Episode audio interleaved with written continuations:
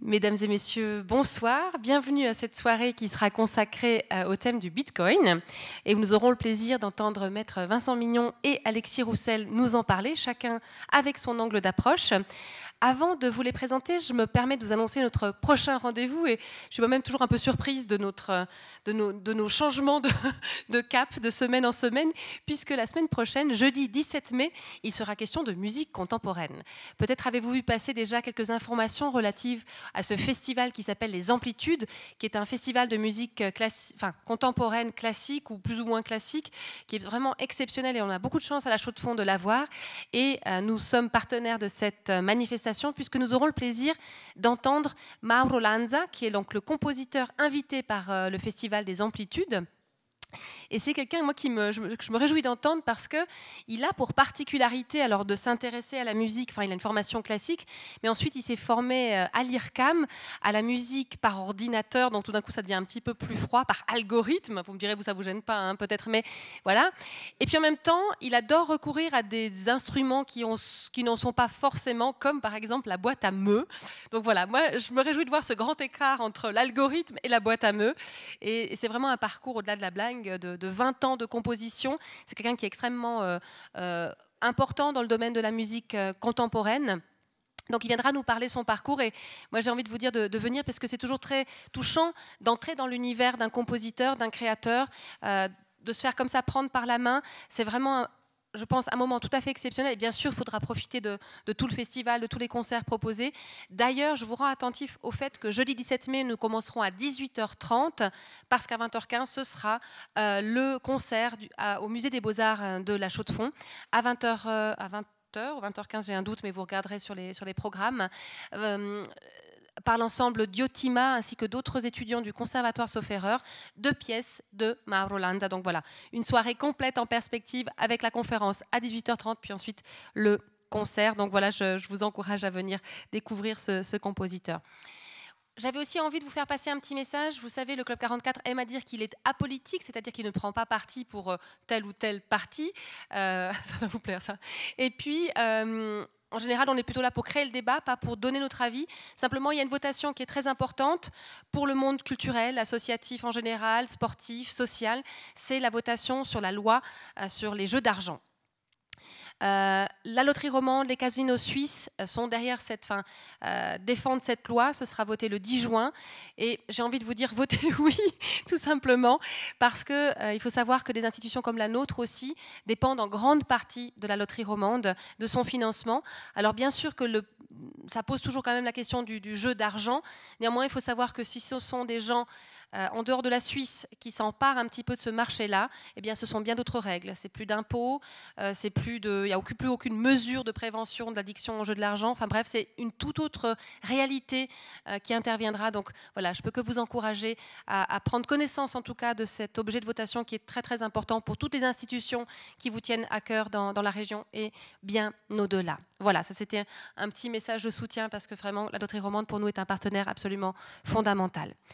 Je remercie la librairie Payot euh, d'être euh, là ce soir avec un joli florilège de livres consacrés au thème du Bitcoin.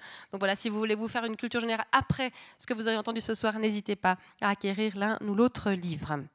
Merci évidemment à nos invités, à Maître Vincent Mignon, à Alexis Roussel d'avoir accepté de donner cette conférence à deux voix qui se fera un petit peu en deux temps. Je vais vous les présenter brièvement.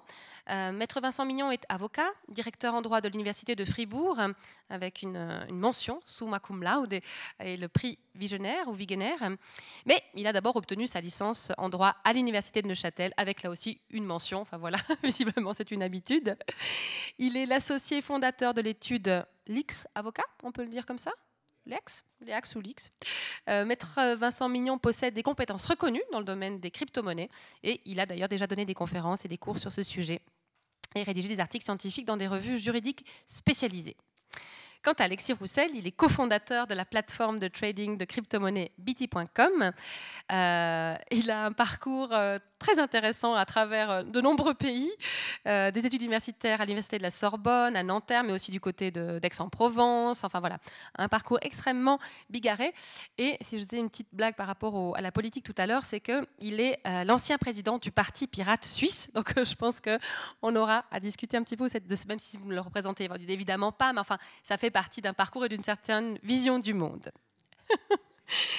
Alors évidemment, un thème comme celui-ci, euh, on va parler de monnaie, on va parler d'argent, mais la question qui se pose aussi à travers cette question-là, c'est la question du virtuel qui n'est plus simplement un moyen, un support ou un non-support, puisqu'il est virtuel, mais peut-être un domaine à part entière, ou en tout cas, c'est une nouvelle réalité dont on devra de plus en plus prendre compte. Et c'est vrai qu'ici, on aime bien empoigner ce qui nous surprend, ce qui est nouveau, ce qu'on ne comprend pas tout à fait.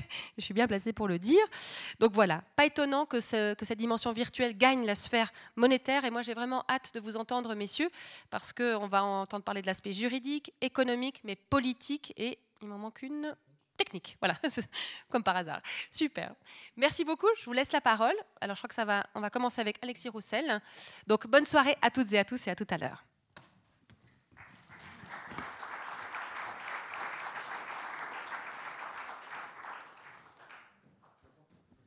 Voilà. Euh, bonjour, d'abord merci euh, à tous euh, d'être là. Je récupère le petit bitonio, voilà. et merci beaucoup pour, pour l'introduction. Euh, euh, euh, et, je suis très ravi d'être là parce que on fait, je fais rarement des conférences dans le canton, en fait, finalement. on est toujours plutôt à Genève, à Zurich, à Zug, à Paris, voilà, mais, ou à Lausanne. Mais c'est vrai qu'on a peu de. C'est pour ça qu'on aime bien venir dans des, endroits parce qu'on est en train de, travailler dans le fin fond de. Enfin, le projet BT, ça se construit à Serrières. Et, et c'est vrai que euh, ça fait euh, plusieurs années qu'on est en vase clos, on va dire. On travaille en sous-marin euh, là, sur un projet qui est énorme, qui, avec des clients qu'on va chercher à travers le monde. Et puis, ça se passe juste là, dans une petite vallée cachée. Et je trouve ça, c'est un côté que, enfin, en tout cas, dans, notre équipe, les gens trouvent ça assez, assez fun. Mais c'est aussi bien que les gens autour se rendent compte de ce qui se passe parce qu'aujourd'hui, je pense que le monde de la crypto-monnaie euh, à Neuchâtel, c'est euh, environ 5-6 euh, sociétés établies qui ont des clients, ce qui est assez rare dans le domaine, et environ une cinquantaine d'emplois qui ont été créés depuis 3, allez, 3 ans.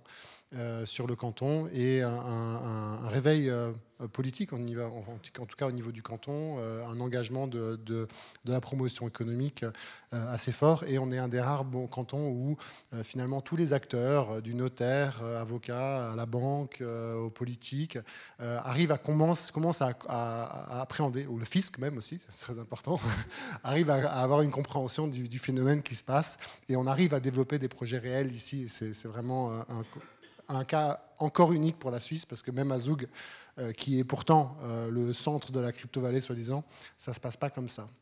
Alors j'ai nommé ça un Bitcoin, un projet politique, parce que je vais, vous passer deux, deux éléments. On va vous regarder d'abord Bitcoin, le côté euh, euh, euh, technique. Hein. Ça va être, on va, on va, je vais essayer de vous donner les éléments les plus importants dans le technique, dans le, de, pour la compréhension du Bitcoin.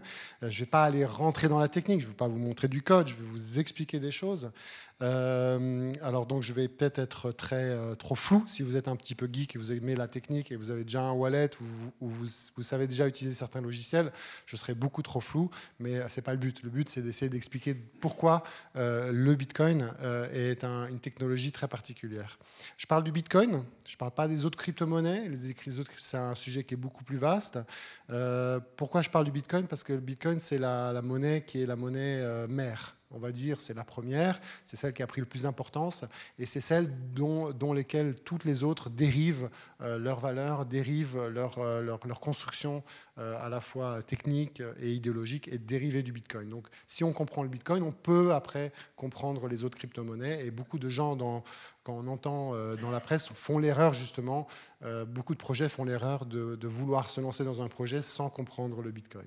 Donc, euh, et, ensuite, on va parler de Bitcoin dans un, projet politique parce que Bitcoin vient modifier certains fonctionnements clés et donc va être utilisé dans des moments justement où certains, certains, certains modes de gouvernance sont, sont mis à risque, où des gens sont mis à risque et on va voir apparaître dans des zones un peu particulières le Bitcoin. Il le Bitcoin tel que moi je le pratique, est un projet économique, on développe des sociétés, on développe des services euh, financiers, mais il y a le Bitcoin qui apparaît comme un outil de résistance à, la censure, une nouvelle forme de censure qui est la censure financière, mais qui est finalement le prolongement de la censure classique, parce qu'on censure une donnée et la et l'argent devient une donnée, donc on peut aussi la censurer.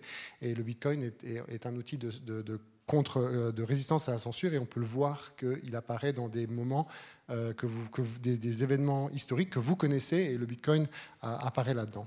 Donc euh, je mets en dessous euh, To the Moon. To the Moon, c'est un petit, un petit ça veut dire vers la Lune. Hein, construire. Alors désolé, la fusée elle part pas parce que normalement il est censé avoir plein d'animations avec plein de fumée et de partir et un countdown. Mais c'est aussi pour vous amener un petit peu dans l'univers du Bitcoin. L'univers du Bitcoin est, c'est une collectivité qui est une communauté qui est en ligne euh, qui, est très, euh, euh, qui est très active. Il y a beaucoup de trolls, il y a beaucoup de, de, de, de, de mèmes, il y a beaucoup d'expressions qui sortent de ça. Il y a une sous-culture extrêmement forte qui, qui, sort de ce monde-là.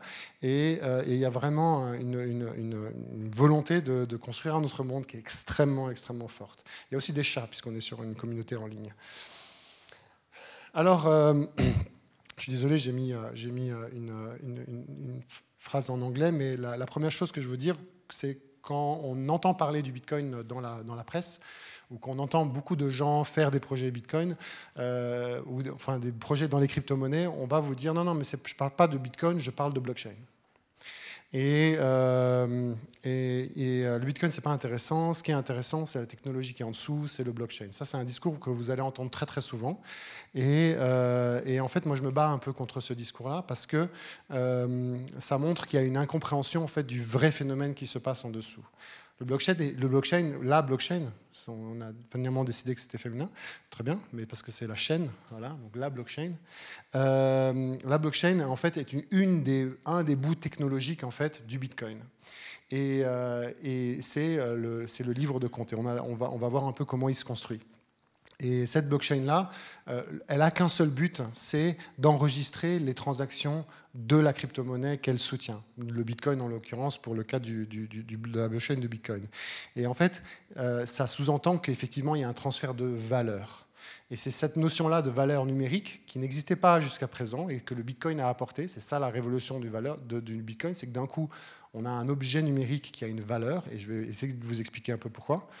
Euh, et, c'est tellement perturbant pour beaucoup de gens, euh, c'est normal, hein, c'est une question de clé de lecture, qu'il euh, y, a dans le domaine de la finance des gens qui vont se lancer dans des projets en disant, en ne comprenant pas l'aspect valeur, et vont rejeter en fait l'aspect de la crypto-monnaie pour essayer de, de, surfer sur la vague de, la, de, la, tendance qui est la blockchain. Voilà. Donc comprendre que la blockchain, c'est un élément du Bitcoin. C'est un élément d'une crypto-monnaie, ça va ensemble, on ne peut pas les séparer.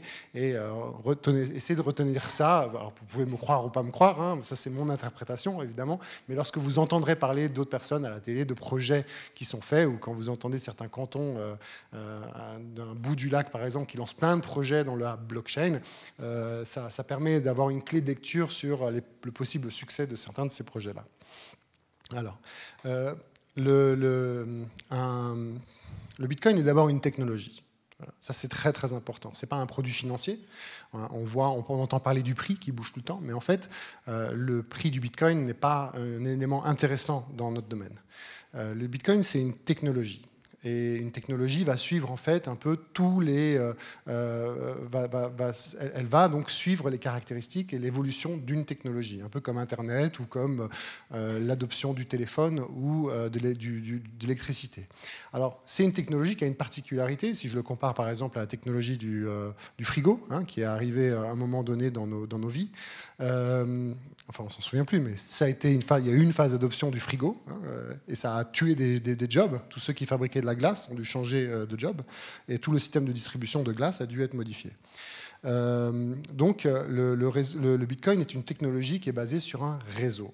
Ça, c'est le, on parle d'un réseau peer-to-peer.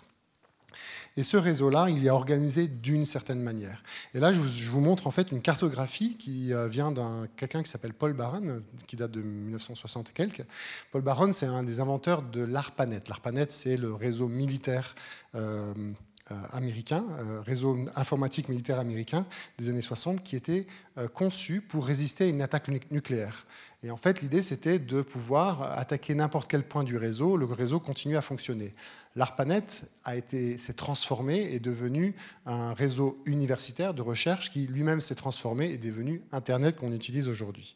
Donc c'est vraiment ce réseau euh, militaire américain est dans l'ADN de l'Internet qu'on utilise aujourd'hui et dans l'ADN aussi de tous, les, de, tous les systèmes, les réseaux distribués qu'on utilise. Et donc il avait fait cette analyse-là en mettant, en mettant trois, trois types de réseaux euh, principaux qui existent euh, et on peut, on peut créer un réseau informatique sur la base de ces trois modèles, soit un modèle centralisé, un modèle décentralisé ou un modèle distribué. La différence entre les deux premiers que l'on connaît assez beaucoup par rapport aux derniers, c'est que euh, les deux premiers ont des points un peu centraux. Alors, soit un point central, hein, on peut imaginer le roi soleil, hein, si vous voulez, euh, au mieux, euh, qui décide de tout, et, ou alors vous avez des points, une forme de décentralisation. Peut-être que l'organisation en Suisse est plus décentralisée, où il y a quelques points de pouvoir, et, mais les gens doivent faire il y a toujours un référent qui établit des règles. Euh, et donc, en fait, le, réseau est organisé euh, en fonction euh, des règles qui sont décidées par les points de contrôle. évidemment, si le point de contrôle au milieu qui garantit la circulation de l'information ou des ordres ou de je ne sais pas quoi ne joue plus son rôle, on va essayer de le changer, mais c'est lui qui détient une forme de pouvoir, donc une forme de responsabilité qui est extrêmement forte, qu'on peut un peu diluer ici. Mais là, on arrive ensuite dans le réseau peer-to-peer, le réseau pair à pair, qui est, lui, complètement distribué. Et là, on voit qu'il n'y a plus de point central. Hein, il n'y a plus de point central, ça veut dire que les règles du jeu, comment on s'assure que euh, l'information soit euh, euh, transmise de, façon intègre, comment est-ce qu'on s'assure que tout le monde puisse bénéficier du réseau sans... euh, comment est-ce qu'on s'assure que les règles sociales finalement soient respectées dans un réseau qui soit distribué? Et c'est là où on invente ce qu'on appelle un protocole et on va forcer, entre guillemets, forcer d'une certaine manière tout le monde à le respecter. Euh, Donc ce protocole, ce protocole, c'est des règles. C'est des règles qui sont écrites et elles sont écrites dans un code informatique. Alors, dans le cas du Bitcoin, c'est un code informatique et euh, tout le monde va s'engager à les respecter. Alors vous allez me dire, oui, mais on peut toujours créer une copie du logiciel qui va ne pas respecter les règles. Mais c'est là où entre une, certaine euh, magie en fait du Bitcoin, c'est que le Bitcoin a associé un code avec un équilibre des forces en mettant en place, euh, en, utilisant des théories de la, ce qu'on appelle la théorie des jeux, on parlait de la loi des jeux. et la théorie des jeux, c'est finalement un peu des, jeux économiques, de savoir qui a intérêt de faire quoi en fait. Et donc on met en place des jeux économiques pour inciter finalement chaque point à jouer le jeu. Alors, on va aller dans les, un peu plus dans les détails de la technique, mais alors pourquoi est-ce que ça, ça, quelques éléments, pourquoi euh, d'un coup ça, ça, ça, a pris euh, pas mal de, de, de, de présence, en fait, euh, c'est que, bon, notamment, ça fonctionnait, euh, mais surtout, ça fonctionnait avec des caractéristiques qui, qui n'existaient pas jusqu'à présent sur les réseaux numériques. Et rapide, pour, pour un transfert d'argent, on était dans un, quelque chose qui était rapide, sans frontières. Aujourd'hui encore, vous avez les systèmes d'argent traditionnels sont toujours limités, où il y a des, ça prend du temps à passer les frontières. Euh, sans intermédiaire, c'est-à-dire que je peux d'un point du réseau à l'autre bout du réseau transférer directement, irréversible, alors ça, c'est pour les marchands, et beaucoup de marchands ont, pris le, Bitcoin parce que la transaction est finale, hein, on ne peut pas venir reprendre l'argent, le système ne permet pas de reprendre l'argent, et la seule manière de reprendre l'argent, c'est en fait de demander à la personne de rendre l'argent. Et donc ça crée une finalité dans, le, dans, le, dans la transaction, alors que lorsque vous êtes par exemple un, marchand et que vous acceptez des, des, paiements en carte de crédit, euh, l'opérateur de carte de crédit, s'il a une plainte euh, X ou Y, il peut décider de rendre l'argent sans l'intervention du marchand. Donc ça peut poser des problèmes pour beaucoup de marchands. Et alors c'est, ça peut aussi, on peut être aussi dans des problèmes où justement le côté irréversible gêne, parce qu'une fois qu'on n'a on n'a pas le droit à l'erreur, on a envoyé et puis on peut plus retirer si on s'est trompé de destinataire, ça arrive. Hein. moi, c'est arrivé au début de, notre aventure que notre, notre système envoyait deux fois les transactions. Ben, il fallait appeler les clients en disant je suis désolé, on vous a envoyé deux fois euh, la somme en Bitcoin, vous pouvez nous renvoyer s'il vous plaît la chose, parce qu'on n'a aucun moyen de le reprendre. Et surtout, c'est traçable c'est entièrement public, entièrement visible. Et on a des sites qui permettent d'aller regarder en fait le registre des transactions, de voir les transactions se faire. Elles ne sont pas euh, nominatives, elles sont, on dit pseudonymes, elles sont basées sur un code, mais tout le fonctionnement, alors il faut avoir un œil, il faut pouvoir comprendre un peu ce qui se passe, c'est normal, mais tout le fonctionnement du réseau est visible et vous pouvez observer ce réseau, observer, euh, voir les transactions euh, venir et partir, voir les transferts d'argent, les montants et de quel compte vers quel compte ils se, il se déplacent. Et c'est un élément de la sécurité. C'est parce que c'est entièrement transparent, parce que c'est entièrement traçable, que l'on peut s'assurer que tout le monde a la même compréhension du système. Donc c'est un réseau peer-to-peer. Un réseau peer-to-peer, c'est quoi? C'est un réseau peer-to-peer, on va tous se connecter entre nous euh, en, utilisant un protocole. Hein, on va dire que euh, voilà, je, peux. Euh, ça veut dire que si moi j'envoie un message, je vais envoyer un message, je l'envoie à monsieur, et le monsieur euh, s'engage à euh, le transmettre à toutes les personnes qui sont autour de lui, et ainsi de suite. Et on fait, comme ça, on a un message, on a un, système de distribution, et j'ai pas besoin d'avoir d'envoyer ça à une personne au milieu qui va le redistribuer à tout le monde. C'est si jamais Monsieur disparaît pour une raison ou une autre, ou il veut pas transférer le message, en fait, je transfère à une autre personne, et si elle respecte le protocole, elle va le retransmettre à nouveau. C'est comme ça que vous téléchargez des fichiers sur Internet. En fait, souvent, quand vous téléchargez de la musique, des films, on se partage, hein, on fait des téléchargements euh, peer-to-peer. C'est la même technologie. Bitcoin n'a rien inventé de fantastique. Elle a juste pris une technologie existante qui est un réseau peer-to-peer, euh, euh, comme le partage de, de, musique, et a décidé que les messages qu'on allait envoyer dessus, c'était des messages tout simples, dans lesquels on disait qui je suis, le numéro de compte, vers quel numéro de compte, et la somme. Et euh, on envoie ce message. Et c'est le seul message qui est acceptable dans le réseau. On ne peut rien envoyer d'autre finalement que ce réseau. C'est un peu plus compliqué que ça. on peut envoyer quelques petites données supplémentaires, mais ce n'est pas beaucoup plus compliqué que ça en fait. Et dans ces messages-là, on met la somme qu'on veut transmettre. Je vous envoie un bitcoin. Après, ce bitcoin, vous pouvez le retransférer. Alors, ce que je fais, c'est pas. Si je veux vous envoyer un bitcoin, en fait, je vais envoyer un message sur le réseau. Chacun a une adresse, mais je l'envoie sur l'adresse de, monsieur. Et à ce moment-là, ce que je fais, c'est j'envoie euh, à Vincent un message en disant j'envoie à monsieur un bitcoin. Et Vincent va retransmettre cette information à tout le monde. Et tout le monde va voir finalement le message passer que effectivement moi j'envoie un bitcoin à monsieur. Et donc tout le monde dans la salle a la compréhension qu'effectivement moi j'ai diminué ma valeur de 1 bitcoin et que monsieur a augmenté ses avoirs de 1 bitcoin. Alors c'est très bien, euh, on, fait ces messages-là et ça marche très très bien. C'est ce qu'on appelle le, réseau et euh, tous ces messages se trouvent dans une mémoire qui s'appelle la mempool. Maintenant, euh, ce message-là, lui, il voudrait être sûr que ça vient de chez moi. Moi, je voudrais être sûr que ça vient de chez lui. Le réseau voudrait être sûr. Vous, vous voulez, être sûr que j'avais bien le droit de dépenser ce, ce bitcoin-là. Donc on va rajouter un petit peu de complexité, c'est qu'on va rajouter de la cryptographie. La cryptographie, c'est quelque chose euh, qui jusqu'à présent était principal, enfin jusqu'à présent, jusque dans, les, années 80 était principalement utilisé dans, des aspects militaires. C'était d'ailleurs le développement de la cryptographie était principalement militaire. Il fallait chiffrer des messages pour pas que l'ennemi puisse les écouter. Et puis d'un coup, quand, quand l'économie numérique est arrivée, euh, le chiffrement a été vu comme un moyen de euh, sécuriser les communications.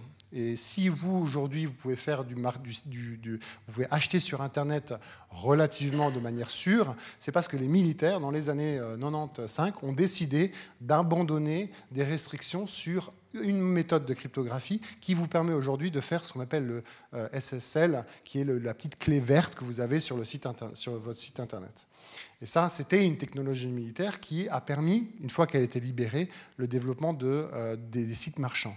Et c'est ce même type de technologie-là qui est utilisé dans le Bitcoin pour que moi, je puisse en fait signer une transaction, chiffrer cette transaction, enfin la signer précisément, cryptographiquement, pour l'envoyer. Et donc, on a la garantie que ça vient de moi. Voilà, on a la garantie que ça vient de moi. Je l'envoie à monsieur. Monsieur a un bitcoin à dépenser, il va signer la même transaction de lui. On est sûr que ça vient bien de son compte et qu'il avait bien euh, la possibilité de signer. Donc la cryptographie, c'est un élément fondamental et aujourd'hui la recherche dans la cryptographie explose euh, grâce aux investissements qui sont faits parce que la cryptographie a des intérêts économiques aujourd'hui. Et si on veut comprendre comment fonctionne le, Bitcoin, on a besoin, et c'est ça un élément, ça c'est un champ par exemple qui à l'école doit s'apprendre de plus en plus, c'est euh, la notion de cryptographie et, comment, et les différents types de fonctions cryptographiques. Euh, c'est un univers passionnant qui est très mathématique euh, et qui paraît magique, mais il est passionnant. Et euh, une fois qu'on a fait que ces transactions qu'on l'a envoyées, après, euh, il faut bien qu'on sache euh, on mette une référence finalement cette transaction dans le temps. Je veux dire, si aujourd'hui maintenant tout le monde part de la salle, ben, on ne sait plus finalement que moi j'avais fait cette transaction à Monsieur. Hein, on, a, ça dans notre mémoire collective aujourd'hui, mais on veut pouvoir l'écrire, un peu comme l'écrire dans le marbre. Alors c'est là où arrive le bout technologique qui s'appelle la blockchain dont on a parlé tout à l'heure, euh, et qui est euh, un livre de comptes. Et ce livre de comptes, c'est finalement euh, des bouts de fichiers qui sont mis les uns après les autres. C'est des fichiers dans lesquels, en fait, on va mettre les transactions. donc, notre transaction, hein, elle va être inscrite dans le premier, bloc. Et, si vous avez fait d'autres transactions, on va les mettre les unes derrière les autres. Et ce bloc-là, en lui-même, est un fichier et euh, va être produit. Alors là, c'est là où en fait la sécurité du réseau arrive, c'est que la méthode de production de ce, bloc est un jeu cryptographique, euh, une petite compétition entre des, acteurs et qui va en fait s'assurer que euh, de la cohérence de ce bloc et de la sécurité de ce bloc ce bloc va venir, ce bloc va venir un peu toutes les 10 minutes. Donc toutes les 10 minutes, on regarde les transactions qui ont été faites et on les inscrit dans la, dans la, dans la page du livre de compte. Et on va ensuite passer au prochain bloc. Je fais, monsieur fait une deuxième transaction avec le Bitcoin que je lui donnais, elle va apparaître dans le bloc. Mais les blocs se font référence les uns autres. C'est-à-dire qu'il y a une chaîne, c'est là où la blockchain, la chaîne de blocs, c'est que le numéro de compte, le numéro du bloc d'avant est toujours mis dans le bloc d'après. Et si jamais à un moment donné on vient changer une des transactions dans l'historique, en fait, l'intégrité de l'ensemble de la chaîne n'est plus valable d'un point de vue cryptographique. Alors c'est un peu compliqué, mais ça nous permet de garantir qu'on a cette chaîne qui se crée au fur et à mesure. Et ces blocs, c'est des fichiers. C'est des fichiers sur lesquels nous, on se met tous d'accord, qui sont valables. Et en fait, chacun peut garder une copie. Donc vous avez chacun une copie du livre. Et chaque fois que vous, avez une transaction, vous rajoutez un bloc dans votre feuille et vous partez de la, de la salle avec votre copie du registre des transactions. Et lorsqu'on revient faire une nouvelle séance, eh ben, la première chose qu'on va faire, c'est on va se dire tous, est-ce qu'on est à la même page? Et c'est ce qu'on appelle la synchronisation du réseau. Est-ce qu'on est à la même page? Est-ce qu'on est au même bloc numéro 53 Et quand vous allez regarder euh, sur le, réseau, vous allez voir le dernier bloc. C'est une notion très importante du dernier bloc qui permet de dire, effectivement, nous tous, on fait référence au même bloc. Et donc, on est sur le même blockchain. Et donc, on se comprend et on peut commencer à faire des transactions. Euh, maintenant, l'aspect euh, politique. Bitcoin c'est un projet qui a commencé en 2008 et qui vraiment a été rédigé la première fois en 2009. 2008, c'est la crise euh, des, subprimes aux États-Unis, et il y avait déjà une, quinzaine, vingtaine d'années en fait de recherche euh, pour des monnaies cryptographiques ou des monnaies électroniques, euh, mais il n'y a aucune monnaie qui avait vraiment pris un peu le pas. On essayait de trouver quelque chose qui prenne une vie un peu particulière. Et euh, il y a eu beaucoup de, de, de, failures, d'erreurs de, conception avant. Et, euh, d'un coup, en fait, il y a une personne anonyme qui s'appelle Satoshi Nakamoto qui écrit un, papier universitaire, on appelle un white paper, un, document de recherche qu'il appelle un système électronique de cash peer-to-peer. Il appelle ça Bitcoin. Euh, pourquoi Bitcoin? Parce que Bitcoin, euh, c'est un coin, donc c'est une monnaie, et puis euh, bit, ça vient du mot bit technique américain, mais c'est aussi utilisé par BitTorrent, qui était la technologie de réseau peer-to-peer qui sous-tend le, le, Bitcoin. Donc c'est un mot qui sonne tout à fait logiquement. Euh, il est dans la continuité de, euh, mouvements euh, politiques ou politisés, on va dire, des réseaux qui existent depuis les années 80, qu'on appelle d'abord les cypherpunks. Donc ça, c'est des réseaux qui vont travailler sur l'émancipation de l'humain à travers la cryptographie, qui vont promouvoir la cryptographie pour développer des, environnements sûrs. Aujourd'hui, tous les outils cryptographiques que vous utilisez sans le savoir ou pas, euh, les sites euh, de marchands, ça, a été produit, ça a été produit ou ça a été mis, ça a été mis en, place pour le public. Euh, alors, ça a été fabriqué des fois par les militaires, mais c'était mis en place pour le public par ces groupes-là, qui, avaient aussi, c'était construit une, forme d'idéologie euh, assez libertaire. Ensuite, il y a des euh, crypto-anarchistes qui sont venus aussi, qui, eux cherchent à prendre les outils pour modifier, pour vraiment euh, transformer finalement la société de manière profonde, quitte à un peu mettre à plat ce qu'il y a déjà. Donc ça, c'est le côté crypto-anarchiste. Et puis, et puis à un moment, et donc par exemple WikiLeaks, Julien Assange fait partie de ce on peut juger si c'est une bonne personne, une mauvaise personne. Ça, c'est pas le, je ne fais pas de jugement de valeur de, de, ça, mais il fait partie de ces, euh, mouvements idéologiques-là, cypherpunk notamment. Et, euh, donc, euh, lorsque le, Bitcoin est arrivé, à un moment donné, Wikileaks a subi une. c'est la première. la première organisation mondiale qui, à grand niveau, a subi une censure financière.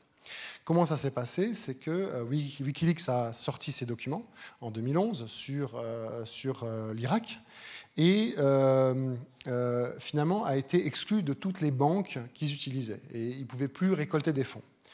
ils sont venus en Suisse. Julien Assange est venu en Suisse, a voulu ouvrir un compte à la banque, à la Poste Finance. Il a ouvert un compte à la Poste Finance, et là, contre toute attente aussi, son compte a été clôturé, sans procédure en Suisse.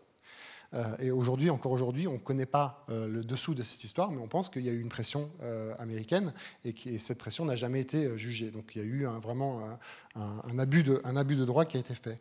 Mais maintenant, il se retrouve sans compte bancaire. Donc, ils disent, en 2011, il est forcé et il, met ce tweet-là et ils disent, voilà, euh, on accepte les bitcoins. Et là, il y a eu un afflux énorme de bitcoins. Et aujourd'hui, Wikileaks est une des organisations les plus riches parce que tous les bitcoins qu'elle a reçus à cette époque, qui ne valaient pas grand-chose à 1 dollar, maintenant qui valent 10 000 francs le bitcoin, euh, ils n'ont plus de problème de financement. Donc, euh, aujourd'hui, il y a quelques mois, Julien Assange, bon, il n'est pas dans une situation très favorable puisqu'il est en prisonnier, on va dire, dans son, dans son ambassade euh, équatorienne. Mais euh, il est à la tête d'une organisation extrêmement riche. Et il a remercié les Américains en disant merci de m'avoir poussé à aller au Bitcoin parce que maintenant, tout va bien, en termes financiers. Donc ça a été finalement le, le, premier, première, euh, première constat. Et c'est là où euh, tous les milieux euh, geeks, informatiques, euh, qui s'intéressaient un peu à, tout ce qui est la lutte contre l'oppression numérique ou la, liberté sur le, sur, le, sur le net, à la vie privée pour protéger, pour protéger ses communications, a commencé à, à, voir ça en, finalement comme ah tiens, le Bitcoin, c'est un outil de, de, résistance à la censure de transactions financières comme PGP peut être un outil de résistance à la communication, ou le réseau Tor peut aussi nous permettre de nous protéger. Il y a pas mal d'outils qui sont à disposition, certains que vous utilisez aussi sans le savoir. Euh, donc euh, c'était intéressant. Euh, donc là, il y a d'un coup plein de développeurs qui arrivent, de gens qui lancent des expériences dans des garages. C'est là qu'on a les premières pizzas qui sont vendues à 10 000 bitcoins la pizza. Euh, voilà, c'est une époque assez intéressante. Moi, je regarde ça de loin. Euh, j'essaye de miner à l'époque, ça marche pas. voilà, bref. Ensuite, 2013. Euh, c'est la crise chypriote. Et là, à Chypre, euh, il se passe aussi quelque chose de, particulier, c'est que vous avez un État qui est presque en banqueroute, qui a beaucoup de problèmes financiers, euh, je vais y arriver en 5 minutes, qui a beaucoup de problèmes financiers, et puis qui décide de faire quelque chose qui en Europe a quand même heureusement encore été, est resté exceptionnel, c'est que la fiscalité ne suffisant plus, ils sont allés ponctionner directement sur les comptes. Alors on peut aussi, pareil, avoir une, approche éthique, une approche morale de tout ça. On peut juger si c'était bien ou pas bien. On peut juger que finalement c'était que des Russes qui mettaient de l'argent là et que tant mieux que leur argent soit pris. Mais ce qui s'est passé, c'est qu'il y a eu un micro-événement. C'est que certaines des personnes qui étaient là ont vendu euh, euh, des, euros euh, qu'ils avaient dans leur banque chypriote pour acheter des bitcoins. Alors, on ne peut pas juger si c'était 10 euh, personnes, 20 personnes, 100 personnes, ça c'est difficile à savoir, mais il y a eu un phénomène, il y a des gens qui ont fait le lien, et le prix du Bitcoin a monté et monté naturellement à ce moment-là. Et c'est là où, pour la, première fois, on est sorti du cadre euh, des, réseaux informatiques, on va dire. C'est là où on a vu les, euh, investisseurs américains, ou les, un peu les, ceux qui gèrent des hedge funds, les VC, les, investisseurs fous qui cherchent les projets un peu fous, qui se disent, tiens, Attendez, attendez ce qui se passe. Il y a un, cas réel d'usage du Bitcoin comme résistance euh, à une forme de censure, hein, si on veut, toujours, euh, ou d'une emprise en fait d'un État sur des valeurs. Et euh, le prix du Bitcoin est passé de 100 à 1200 euh, juste, euh, juste après cette crise chypriote. Donc ça a été euh, la bulle précédente. Et c'est donc là, ça a été vraiment la, découverte pour le monde du, du business, une partie du monde du business, le business à risque. 2014, ça s'est passé aussi très très inaperçu, mais voilà, on commence à voir apparaître le Bitcoin dans des, des, des moments un peu particuliers. ça, c'est la place Maïdan en janvier-février 2014. Et euh, euh, c'est un événement très particulier. Euh, vous avez peut-être suivi. pendant plusieurs mois, les gens se retrouvent sur la place. On ne sait pas vraiment qui est les gentils, qui sont les méchants. Il y a des nazis, il y a des anciens communistes. Il y a des gens qui sont influencés par les Russes. C'est pas, c'est horrible. Les gens essayent de s'installer sur, cette place. et puis, au moment les plus durs, il y a des, des, échanges de feu avec la police et euh, des gens qui sont, qui sont tués euh, juste à côté de, cette place-là. Et en fait, pendant cette période-là, il s'est passé un petit événement assez particulier, c'est que vu qu'il y avait toute cette économie qui s'organisait, hein, ce petit village, euh, à un moment donné, s'est posé la question aussi de l'économie dans ce village. Enfin, c'est un grand village, hein. il y avait des, dizaines de milliers de personnes qui se trouvaient sur cette place constamment, et puis il y avait une économie. Euh, les gens devaient manger, les gens devaient... Et puis, euh, il y a eu pendant trois jours, euh, les distributeurs de billets de banque de Kiev n'étaient plus disponibles parce qu'il y avait eu quelques attaques, et puis les banques ont décidé de tout couper. Et alors d'un coup, il y a eu un petit mouvement, alors qui à l'époque a récolté environ 100, 150 000 dollars sur trois jours, un petit mouvement comme ça qui a testé en disant ah ben c'est pas grave, on va tester avec des monnaies alternatives comme le Bitcoin. Alors, c'est pas que ça a eu un impact énorme, c'était vraiment un petit élément, mais ça, a, ça a permis de montrer deux choses. Ça a permis de montrer que, un, le Bitcoin est apparu naturellement dans un moment de crise politique fort. Et l'autre chose, c'est que je suis allé à Kiev j'ai parlé, pas à ce type-là, mais ça, c'est une photo qui est passée dans la presse internationale, en fait, hein, aussi. Donc, euh, il y a eu beaucoup de. Et, ce QR code-là, en fait, c'est une adresse de paiement de Bitcoin. Donc, en fait, c'était un moyen. Ils ont utilisé la presse à ce moment-là comme moyen de paiement. Et on peut. Moi, encore, si je veux, maintenant, je peux payer à cette adresse-là. Je ne suis pas sûr de qui va recevoir l'argent, mais je peux envoyer l'argent si je veux. Donc, euh, c'est pour ça qu'elle est particulière, cette photo-là. C'est que c'était un moyen de. C'est en fait un, coupon de paiement orange euh, publié sur la presse mondiale. Hein. C'est un, peu ça. Euh, et, donc, effectivement, d'un coup, c'est apparu dans une crise politique. Et surtout, quand on est allé là-bas, je me dis, mais c'est bizarre quand même, parce que vous aviez Internet euh, pendant ça Et puis je me dis, ouais, ouais, pas de problème, les téléphones, ils marchaient. Ok, mais je comprends pas pourquoi les téléphones, ils marchaient, la police vous tapait dessus. Ouais, ouais, mais en fait, euh, la police, ils ne pouvaient pas couper. Oui, euh, ils disaient, oui, on recevait des messages, euh, des SMS, on va tous vous tuer, on sait qui vous êtes, on connaît votre famille, enfin, des, voilà, des SMS un peu flippants. mais toujours, ils ne coupaient pas Internet. Je dis, mais pourquoi ils ne coupaient pas Internet? Ah ben c'est simple. À, peine quelques années avant, la police euh, de Kiev, mais comme toutes les polices du monde, avait déjà abandonné leur talkie contre des téléphones portables. Donc ils ne pouvaient pas brouiller les téléphones, parce que sinon ils brouillaient toute l'organisation de la police qui était en face. Donc Internet fonctionnait parfaitement pendant tous ces événements-là. Donc ça montre aussi que Internet fonctionne toujours. On a cette question-là, oui, mais si Internet tombe euh, avec votre argent électronique, ça ne servira à rien. Non, dans les moments graves où il y a une crise, où il y a des morts, Internet fonctionne toujours. Et on l'a vu aussi pour la Tunisie, l'Égypte ou la Syrie. Internet a toujours été rétabli très rapidement. 2017, beaucoup plus récent. Catalogne, c'est une autre forme de crise politique. Euh, et là, pareil, on voit apparaître la notion de crypto-monnaie. Alors, pas le Bitcoin directement, euh, parce que là, c'est une entité, euh, une entité plus étatique, hein, qui, qui, fait, qui a une forme de rébellion contre un État. pareil encore, je ne juge pas de qui a raison, qui a tort, mais il y a un besoin d'indépendance, il y a un besoin de, de, résistance à une oppression, et il y a la recherche finalement, il y a des discussions qui se passent, et puis il y a pas mal de développement, une communauté euh, de crypto-monnaies qui, à Barcelone, se, développe.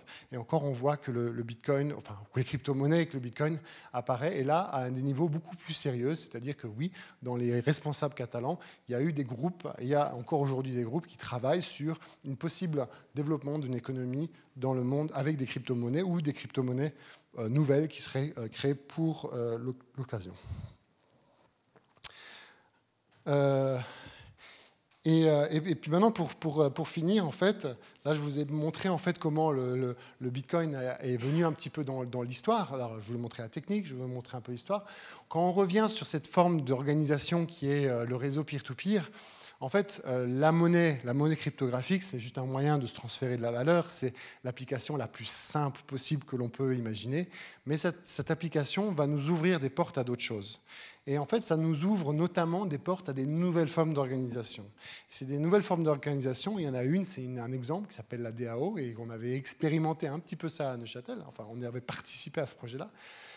Mais c'est qu'à partir du moment où on a programmé un échange, un transfert de valeur euh, sur un réseau, euh, après, on peut commencer à vouloir programmer cet argent. Parce que Bitcoin a un avantage particulier, ou les crypto-monnaies ont un avantage fantastique, c'est que comme c'est du numérique et comme c'est basé sur un logiciel, eh bien, on peut programmer. On peut dire Ah, moi, je t'envoie de l'argent, mais je te l'envoie que dans euh, 5 minutes. Et et j'ai beau l'envoyer à tout le monde, j'envoie ma transaction, et tout le monde va dire non, non, tu peux exécuter cette transaction que dans 5 minutes, et tout le monde est obligé de suivre cette règle-là. Donc on peut donner des conditions.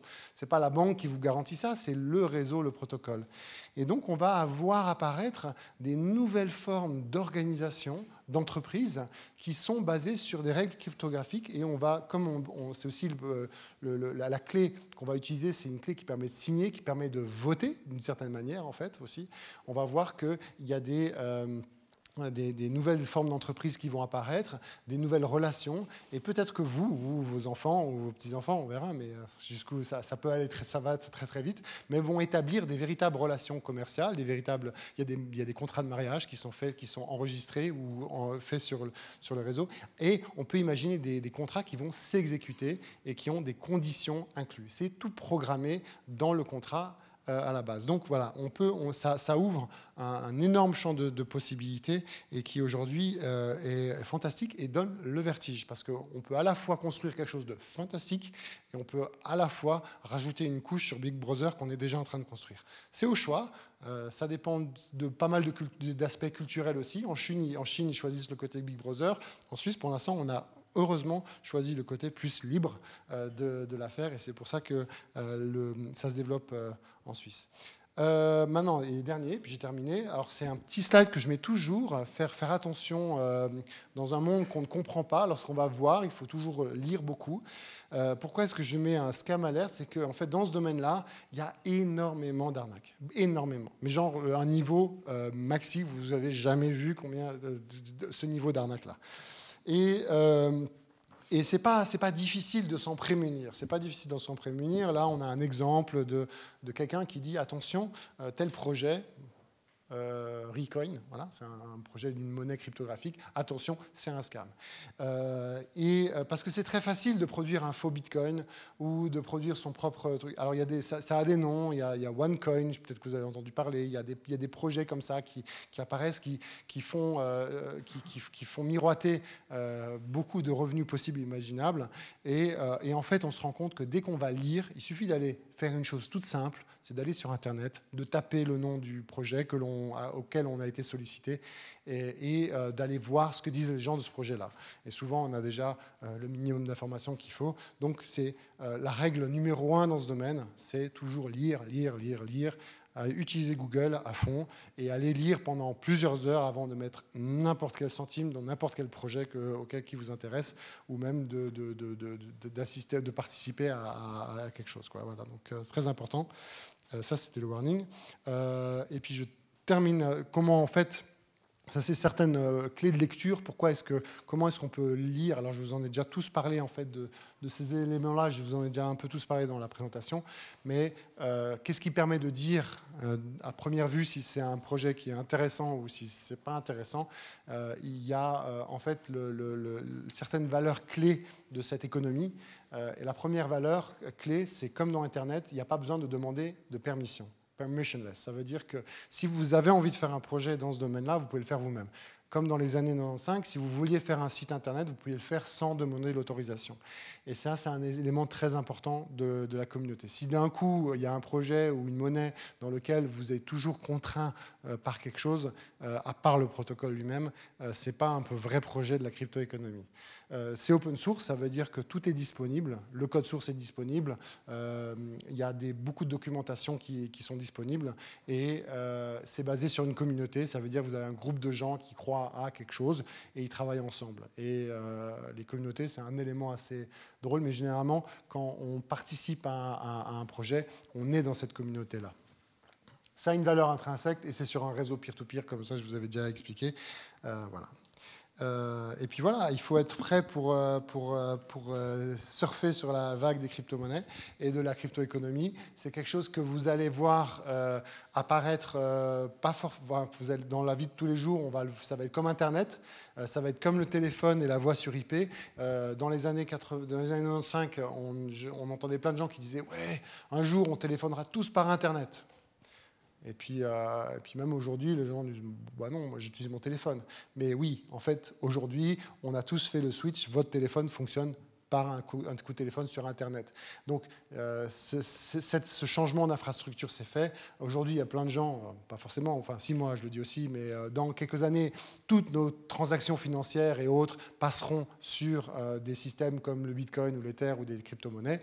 mais en fait, vous ne le verrez même pas parce qu'un jour, vous paierez avec votre carte de crédit X ou votre carte et vous paierez en francs suisses. Mais en fait, la transaction se fera sur un réseau peer-to-peer -peer de ce type-là avec un jeton qui représentera le franc suisse. Voilà. Je vous remercie beaucoup pour votre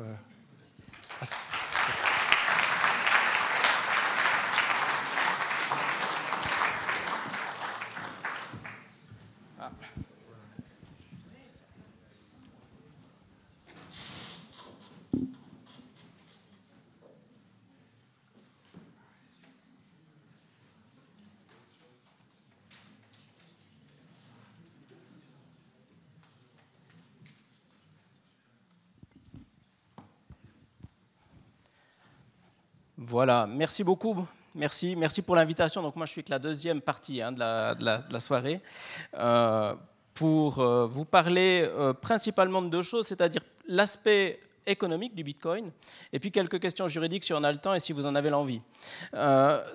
tout d'abord, ce qui est intéressant dans ce qu'Alexis a présenté, c'est qu'on a une évolution dans la notion de Bitcoin, c'est-à-dire qu'au début, le Bitcoin, qui est ce moyen de s'envoyer de l'argent finalement de manière complètement sécurisée au travers d'Internet, qui était réservé au début à des geeks et à des cyberpunks, on est en train de voir que c'est en train de rentrer dans l'économie réelle et que des gens tout à fait euh, respectables, comme des grands directeurs de banque, euh, commencent à s'y intéresser et à investir. Et ça, c'est très intéressant parce que c'est un phénomène d'acceptation. On verra ce que ça veut dire tout à l'heure euh, dans la présentation des différentes étapes par lesquelles on passe lorsqu'on est face à un mouvement révolutionnaire. On a des phases euh, de rejet, on a des phases d'acceptation. Warren Buffett n'est pas le meilleur euh, ami du Bitcoin, il n'hésite pas à le dire. Lundi, il a dit le Bitcoin est probablement de la morora. Bon, c'est pas très gentil. Alors j'ai lu un commentaire ce matin qui disait oui, mais en fait c'est les banques qui sont les rats. Donc, ouais. et puis on a Jamie Dimon, donc, qui est le PDG de JP Morgan, qui lui a dit le Bitcoin est une escroquerie. Donc il a dit ça en, septembre 2017. Et finalement, il a eu pas mal de réactions assez amères et euh, il s'est euh, euh, ravisé quelque temps plus tard parce que, par exemple, pour Goldman Sachs, on nous dit ah non non, le Bitcoin n'est pas une escroquerie. Et puis alors bon, il a dit alors à ce moment-là en janvier 2018, il dit je regrette d'avoir fait des commentaires durs sur le sur le Bitcoin. Pourquoi? Finalement Pourquoi ces mouvements? D'abord, on voit que c'est clivant, on voit que le Bitcoin ne laisse pas indifférent, mais on voit surtout qu'on commence à, passer d'un phénomène de rejet à un phénomène de qu'est-ce qu'on pourrait faire avec, et surtout pour une banque, est-ce que je peux quand même gagner un peu d'argent avec? Six, par exemple, l'année passée, n'a jamais gagné autant d'argent et il l'a gagné principalement parce qu'il a intégré les crypto-monnaies dans son, dans son trading. Donc, qu'est-ce qu'on voit aussi? C'est un phénomène très intéressant. Circle, qui est une société qui est en fait, euh, on va dire, fait partie du groupe Goldman Sachs, euh, a racheté en début de cette année une plateforme d'échange d'achat et vente euh, de Bitcoin, la plateforme Poloniex, pour 400 millions de dollars. Et ça, c'est intéressant. Pourquoi c'est intéressant? Parce que les banques nous disent, bon, le Bitcoin, c'est très mal, les crypto-monnaies, c'est très mal, mais en fait, on se rend compte que maintenant, on a la finance traditionnelle qui commence à s'y intéresser, qui commence à faire des acquisitions, aussi pour entrer dedans et aussi pour gagner de l'argent avec. Et donc, euh, Goldman Sachs, encore eux, le 7 mai, c'est assez récent, a, dit, voilà, ils veulent investir massivement dans le Bitcoin. Donc on voit quand même une certaine évolution. Alors, de quoi on va parler? Moi, ce qui m'intéresse aujourd'hui, c'est de, parler de la bulle spéculative, parce qu'on en a beaucoup entendu parler ces derniers temps. On a dit le Bitcoin, c'est la pire bulle de tous les temps, etc. Et je trouve assez intéressant de le mettre en relief avec finalement la finance mondiale traditionnelle et de voir qu'est-ce que ça représente comme poids au sein de la finance euh, mondiale internationale. Est-ce que c'est, comme Alexis l'a dit assez justement, on peut voir le Bitcoin uniquement par l'aspect euh, changement de la valeur euh, du Bitcoin, mais on peut aussi le voir comme l'adoption d'une nouvelle technologie. Et si on le prend sous cet angle-là, on arrive à comprendre quelle est la valeur du Bitcoin et quelle est surtout sa valeur ajoutée par rapport à la finance traditionnelle. Comme je le disais, je l'ai mis en point 3, donc les questions juridiques. Si on n'a pas beaucoup de temps, je les euh, sabrerai puis je répondrai si vous avez euh, quelques questions à ce sujet, quelques questions et conclusions. Alors, le Figaro disait le Bitcoin est devenu, est-il devenu la pire bulle de tous les temps? Donc ce n'est pas une bulle simplement, c'est la pire de tous les temps. Bon. Alors, euh, j'ai trouvé ce petit, ce petit graphique. Alors ici, on nous dit, voilà, ça c'est les crypto-monnaies, c'est la valeur et la capitalisation totale des crypto-monnaies. Euh, donc il faut savoir qu'on a quand même eu une année assez difficile, hein, 2017. Donc euh, ce 614 au début de l'année 2017, on est descendu à 250. Et puis là, on est environ à 430. Donc euh, deux, tiers, deux tiers de ce montant. Mais on voit que la bulle d'Internet, c'était 7000 milliards. Donc voilà. Et puis si on tient compte de l'inflation, on parle de la bulle japonaise. Bon, bon, on était à 26 trillions. Donc on voit que notre bulle des monnaies cryptographiques, ce n'est pas forcément la pire de tous les temps. Hein, euh, toute proportion gardée. Et puis on nous a dit aussi le Bitcoin, euh, c'est euh, l'élément spéculatif par excellence, etc. Et donc ici, je vous ai mis le, graphique des monnaies cryptographiques qui ont performé en 2017. Bah, vous voyez, le Bitcoin est en 14e position il a fait 1318%. Alors c'était intéressant, j'ai fait une présentation à la Banque cantonale vaudoise où, en première partie des acteurs de la finance. Alors ils, venaient défendre leurs chiffres, alors ils étaient très contents parce qu'ils disaient ah, cette année on a fait une bonne année, on est environ à 3%, etc. Et puis on voit Ripple a fait 36 euh, 000%. Bon. Mais on n'a pas, pas entendu, on n'a pas entendu que Ripple, par exemple, euh, était euh, financer le terrorisme, etc. Il y en a peut-être parmi vous qui ont entendu parler du, du Ripple, mais je pense que parce qu'on casse pas mal de sucre sur le dos du Bitcoin, ça permet aussi à d'autres euh, de pouvoir avancer, avancer tranquillement. Donc ici, vous avez euh, la, courbe du Bitcoin. Donc quand on le voit comme ça, ce petit soubresaut, euh, on se dit c'est pas c'est pas énorme parce que comparé à la progression du Ripple sur 2017, c'est juste astronomique. Donc le Bitcoin, un, il n'y a pas que le Bitcoin, et deux, c'est certainement pas la pire bulle de tous les temps. Qu'est-ce que c'est qu'une bulle finalement? La bulle, c'est quand il y a une différence euh, principale entre le prix et la valeur. C'est donc lorsque le prix dépasse dans une grande euh, partie ou dans une grande mesure la valeur. Alors le prix, c'est assez facile de le déterminer parce que c'est une notion objective.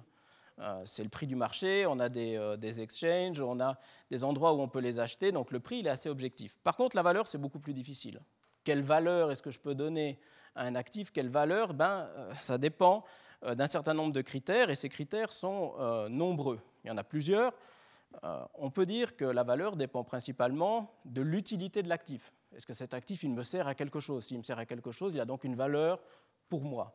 De la même manière, ça peut être, il peut avoir des qualités intrinsèques. Il a des qualités de conduction d'électricité, donc forcément, par exemple, il a une, valeur, une valeur pour moi. Si on essaye de dire quelles sont les, les qualités ou la valeur du Bitcoin, on arrive quand même à en trouver parce qu'on entend aussi le, le Bitcoin ne vaut rien, le Bitcoin n'a pas de valeur. Euh, alors bon, l'utilité du Bitcoin, il y a quand même une certaine utilité. Comme l'a dit Alexis, le Bitcoin aujourd'hui permet d'envoyer de l'argent ou de ce qui a valeur d'argent de manière complètement sécurisée à travers le monde sans intermédiaire. C'est pas rien, ça a résolu le problème économique de la double dépense qui n'avait jamais réussi à être résolu jusqu'à aujourd'hui. Donc, ça a une notion d'échange et aujourd'hui on voit que ça a aussi une notion de réserve de valeur on voit que le prix des autres crypto-monnaies sont aussi fixés en fonction du prix euh, du Bitcoin, une sorte de maître étalon ou d'or numérique euh, étalon. Et puis ensuite, il a quelques qualités euh, intrinsèques. Alexis les a, les a rappelées. Donc, il est décentralisé, il est autonome. Ça ne va pas forcément de soi. dans un monde centralisateur où généralement euh, vous avez les données de Facebook, euh, etc., qui sont centralisées chez eux. Là, toutes les données sont euh, distribuées et auditables en, tout temps. Le réseau est robuste, c'est-à-dire que depuis 2009, le réseau n'a jamais été attaqué. Et plus le réseau grandit, plus il devient robuste, parce que plus il y a de nœuds, comme Alexis le montrait tout à l'heure, et donc, si vous voulez corrompre le réseau, il ne faut pas simplement corrompre un nœud, mais il faut corrompre tous les nœuds du réseau. Donc plus il y a de nœuds, plus c'est difficile. Aujourd'hui, c'est la puissance de calcul qu'il faudrait. Euh, tous les ordinateurs de la Terre ne suffiraient pas pour craquer euh, la puissance de calcul du réseau euh, Bitcoin. Et il, enfin, il est rare. Il n'y en a que 21 millions. Alors vous me direz pourquoi 22 et puis pas. Ça a été décidé arbitrairement, ça a été codé comme ça. Aujourd'hui, il n'y en a que 21 millions. Il n'y en aura pas un de plus. Donc, on peut dire que le Bitcoin a une certaine valeur. Après, la question, c'est quelle valeur on met dessus? Moi, je pense qu'on peut dire le Bitcoin a une valeur. Après, est-ce que c'est 5 000, est-ce que c'est 20 000, est-ce que c'est 100 000 Ça, c'est après une autre discussion. Mais le Bitcoin a quand même une certaine valeur. Si on essaie de faire quelques euh, comparaisons avec l'or, bah, l'or a aussi certaines euh, qualités. La capitalisation de l'or, c'est 7 700 milliards de dollars, valeur boursière. Donc on voit aujourd'hui, le Bitcoin, ça c'était hier, on était à 160 milliards. Donc ce n'est pas grand-chose comparé à la valeur euh, capitalisation boursière de, l'or. Aujourd'hui, la totalité des crypto-monnaies, c'est 440 milliards. Donc on voit que, par exemple, comparé à la valeur euh, boursière de l'or, c'est aussi pas grand-chose. Donc on, parle beaucoup du Bitcoin, quelque chose qui est très néfaste, qui va euh, complètement, ou qui est un raz-de-marée sur la finance mondiale. Bon, on se rend compte quand même que c'est une goutte d'eau dans la mer. Quoi. la capitalisation d'Apple, c'est 800, 800 milliards. Donc vous avez aujourd'hui la capitalisation d'Apple, qui est une énorme société, la capitalisation de toutes les crypto-monnaies, pas seulement du Bitcoin, c'est moitié moins. Ensuite, si on veut faire une petite comparaison en termes de masse monétaire, si on dit que bah, le Bitcoin c'est une, euh, monnaie, bon, on voit qu'on est environ à 160 milliards de dollars pour une monnaie mondiale. D'accord? Alors que pour la Suisse, bah, la masse monétaire, c'est 630 euh, milliards, c'est 5 fois plus. Rien que la Suisse, rien que la valeur monétaire de la Suisse, c'est 5 euh, fois plus que le Bitcoin. Si vous comparez avec les euh, États-Unis, bah, on n'est pas du tout dans la, même, dans catégorie. Donc, on a entendu aussi beaucoup ces derniers temps, et notamment au début de cette année, parce que le Bitcoin était à 20 000, est monté à 20 000 dollars, et puis il est redescendu à 6 000. Puis on a dit, bah, ça y est, la bulle a éclaté, c'est fini je vous l'avais dit, hein, tout le monde s'en mord les doigts, etc. Alors ceux qui sont, euh, qui sont rentrés effectivement à la fin de l'année passée puis qui ont acheté des bitcoins à 19 000 dollars, bon, bah, voilà, ils ont un peu perdu d'argent. Mais s'ils ne les ont pas vendus, pour l'instant, ils n'ont rien, rien perdu et il vaudrait mieux qu'ils les, qu'ils les gardent. Mais j'ai trouvé aussi ce petit graphique qui est assez intéressant et puis qui montre un petit peu toutes les, toutes les bulles qui ont éclaté. Et c'est assez intéressant parce qu'on voit par exemple, ça c'était en 2012, ben, Bitcoin a perdu 49% en, 16 jours. Là, par exemple, il a perdu 50% en une journée. Ça, c'était en 2013, où il a perdu 83% en 3 jours. Puis ça, c'est la dernière, donc il a perdu effectivement 70% en 48 jours. Qu'est-ce que nous dit ce graphique? Il nous dit d'abord que ce n'est pas parce qu'il est descendu cette fois à moins 70 qu'il ne va pas remonter. On a une phase, si de nouveau on considère le Bitcoin comme une technologie, on est de nouveau dans une phase d'adoption. C'est-à-dire qu'il y a une hype. Vous savez, moi je discutais avec des gens qui me disaient Ah, mais quand le Bitcoin était à 20 000 dollars, ils me disaient ah, Si seulement j'avais pu l'acheter quand il était à 8 000, euh, etc. Puis quand il est descendu à 8 000, ils n'ont pas voulu l'acheter parce qu'ils ont dit Non, mais il va encore descendre. Donc, euh, je pas. Donc les gens achètent quand c'est très haut, et puis quand ça descend, bah, bien sûr, plus personne plus personne veut acheter. Mais toujours est-il que si on retrace ça uniquement depuis 2012, on voit qu'on est passé par différentes phases et que celle qu'on est en train de vivre n'est pas fondamentalement différente des autres. Donc en fait, qu'est-ce qu'on peut dire? On peut dire que c'est un marché qui est jeune, immature. Les utilisateurs sont principalement masculins, ils sont principalement jeunes aussi. Donc euh, forcément, il y a de l'impulsivité et on veut gagner euh, beaucoup d'argent. Moi, je discutais avec quelqu'un qui me disait, euh, moi, je veux faire x100. Ouais. on peut quand même pas faire x100 à, tous les coups, quoi. Mais voilà, donc on est dans cette logique-là de se dire, si on rentre, on ne veut pas simplement faire x2. J'investis 10 000, je ressors avec 20 000, vous prenez tous les financiers traditionnels, ils vont vous dire, c'est pas mal. Mais là, lui, il rentre à 10 000, il dit, moi, je vais sortir à un million. ensuite, bah, il a quand même une certaine valeur, il est, rare, il a une certaine, utilité. Et puis la question, c'est est-ce qu'on est dans une bulle ou est-ce qu'on est dans une phase d'un processus massif d'adoption d'une nouvelle euh, technologie Si on prend que par le prisme du prix, on va nous dire c'est clairement une bulle qui a éclaté. Si on reprend par contre les différents graphiques qu'il y a et euh, aujourd'hui le fait qu'on est dans le cadre où la finance traditionnelle commence à s'y intéresser, qu'on a de plus en plus euh, d'utilisateurs, Bitcoin aujourd'hui est utilisé par 0,001% de la population. Bon, ben, on a quand même encore une marge de progression. Euh, c'est assez intéressant aussi en termes de valeur parce qu'il y a la loi de, Metcalfe qui, en fait, permet de calculer quelle est la valeur d'un réseau. C'est une formule mathématique qui a été développée pour dire quelle est la valeur, notamment, du réseau des télécoms ou un réseau Facebook. Et on nous dit, ben, la valeur du réseau dépend de son nombre d'utilisateurs au carré. Donc on a utilisé cette loi pour la euh, matcher avec euh, le prix du Bitcoin. Et on il apparaît qu'avec le nombre d'utilisateurs, on prédisait 20 000 dollars en 2019. Bon, ben on est monté à 20 000 dollars en 2017. On est, sur certaines projections, pas si loin. C'est-à-dire pas si loin. On nous dit également, en 2022, on pourrait avoir 48 000 dollars. Alors bon, tout ça reste des projections. Mais si de nouveau on considère que c'est une technologie dont la valeur dépend de son nombre d'utilisateurs, on arrive à donner une certaine valeur, en tout cas au Bitcoin et au réseau euh, Bitcoin. Donc on a des arguments, en tout cas, pour soutenir que ce n'est pas forcément une bulle. Une révolution disruptive, ça je trouve assez, euh, assez intéressant parce que Schopenhauer disait toute vérité franchie de trois étapes. D'abord, elle est ridiculisée, ensuite, elle subit une forte opposition, puis elle est considérée comme ayant été une évidence. Alors je ne vais pas reprendre l'exemple du frigo, mais euh, si on est maintenant dans le cadre d'un événement révolutionnaire, on nous dit aussi un événement révolutionnaire, ça franchit généralement cinq étapes. D'abord le déni, ensuite la colère, ensuite la négociation, la dépression et puis l'acceptation. Et quand je parlais tout à l'heure du côté intéressant, du fait qu'on passe de geek ou cyber-geek à une finance internationale établie qui commence à s'intéresser à ça, je, trouvais intéressant de regarder euh, et de le matcher avec ces différentes euh, étapes. Ben, la phase du déni, c'est vraiment la phase du, début. Hein. C'est sans intérêt, euh, c'est des étudiants qui font ça dans leur garage, et puis finalement, c'est sans grand intérêt.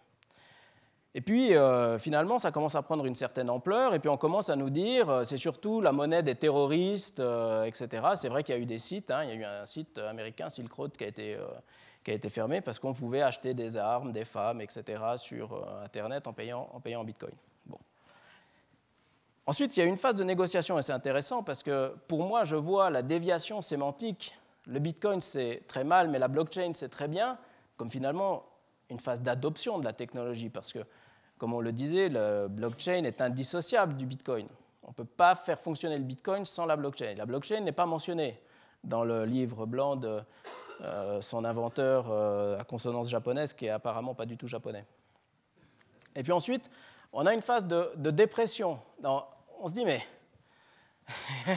mais qu'est-ce qui se passe quoi? Euh, C'est quoi ce truc? Ça aurait dû disparaître depuis longtemps. ça n'a aucun sens. Et on est dans une phase, à mon avis aujourd'hui, entre la dépression et ici l'acceptation. On est dans un début d'acceptation. Le fait qu'on ait des grands instituts financiers, que Goldman Sachs dise je vais mettre 400 millions sur une plateforme d'échange euh, de Bitcoin, c'est certainement pas parce qu'ils considèrent que c'est une monnaie de geek sans intérêt. Je pense qu'ils croient que c'est plutôt l'avenir et qu'il vaut mieux euh, investir, euh, investir maintenant. Donc, cette déviation sémantique est assez intéressante. Elle n'est pas mentionnée, dans le livre blanc de Satoshi Nakamoto. C'est un élément structurant du système, mais ce n'est pas l'élément central qui été mis en avant lorsque le Bitcoin a été, euh, a été inventé.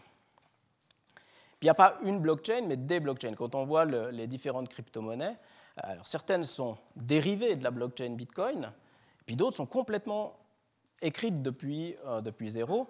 Euh, on a la blockchain Ethereum qui est développé par une communauté de, de, codeurs, mais dont l'origine est à Zoug, avec une fondation, euh, une fondation, euh, une fondation à Zoug, et comme Alexis le disait, qui permet non seulement de s'envoyer des éléments monétaires à travers la blockchain de manière sécurisée, mais qui permet des choses supplémentaires, qui permet notamment, comme un ordinateur décentralisé, de faire tourner et d'exécuter des logiciels autonomes sans que le logiciel soit dans la tour de votre computer qui est sous votre bureau, mais dans tous les ordinateurs qui utilisent euh, le logiciel. Et donc, on se pose alors la question, est-ce qu'on euh, est euh, vers une quatrième révolution industrielle? Il y en a certains qui posent la question, la première révolution, bah, fin du XVIIIe siècle, l'extraction euh, du charbon, on a une modification complète du, système de, production artisanale vers un système de production mécanique. Bah, là aussi, ça a détruit des emplois, et là aussi, on n'a pas vu ça forcément d'un très bon œil. Puis à la fin du XIXe siècle, euh, on a eu la deuxième révolution industrielle avec l'explosion des gains de, productivité, euh, nouvelles sources d'énergie, électricité, pétrole, etc., qui a amené aussi des transformations. Troisième révolution, fin du XXe siècle, l'informatique comme facteur aussi déclenchant euh, d'une nouvelle manière euh, de travailler. Et donc certains disent, ben, est-ce que cette révolution dont on est aujourd'hui, à laquelle on est aujourd'hui confronté, ben, c'est une nouvelle euh, révolution industrielle, ou en tout cas numérique? Ben, C'est un changement radical, en tout cas on ne peut pas le nier, et ce qui est très intéressant, c'est que c'est un changement radical qui n'est pas seulement lié à l'activité commerciale ou industrielle, à un facteur de production, mais c'est une révolution transversale qui va changer non seulement la manière de travailler, mais également la manière de communiquer entre chaque être humain. C'est-à-dire que là où on vous dit, pour envoyer de l'argent, il faut passer par la banque de votre quartier, qui va l'envoyer à la banque qui se trouve aux États-Unis, qui va elle-même pouvoir la distribuer à la personne sur place, bah, vous allez pouvoir directement converser avec cette personne. Là, on vous dit une assurance, vous devez vous assurer, euh, vous avez euh, un beau building avec des gens qui travaillent, ben, on peut, suivant comment ça se passe, avoir un système d'indemnisation et d'assurance complètement automatisé. Et on a un certain nombre d'exemples assez importants euh, comme ça. Ben, on a quand même le temps de passer quelques questions juridique. Je sais que c'est la partie que vous attendez. C'est aussi intéressant parce qu'au début, moi je me souviens de la première conférence que j'avais faite à, Genève avec Alexis, qui m'avait invité à l'époque, parce que c'est un peu de sa faute si, euh, je me suis intéressé à ça. Euh, c'était intéressant parce qu'en fait, les questions qu'on posait, c'était est-ce que c'est légal? Est-ce que je vais aller en prison si j'ai euh, des bitcoins? Et aujourd'hui, les questions qu'on me pose, c'est plutôt comment est-ce que je fais pour en acheter? Et puis où est-ce que je peux les conserver de manière sécurisée? Ça paraît anodin, mais en quelques années, ce changement, il veut aussi, il veut aussi euh, dire quelque chose. Alors, est-ce que c'est une monnaie qui a cours légal? Alors d'abord, une monnaie a traditionnellement trois fonctions. Elle a d'abord une fonction d'unité de compte, donc une unité standardisée qui permet de s'échanger de la valeur. C'est aussi le moyen de paiement, c'est-à-dire qu'on utilise cet actif pour se désintéresser et se, et, se, payer pour remplacer le troc.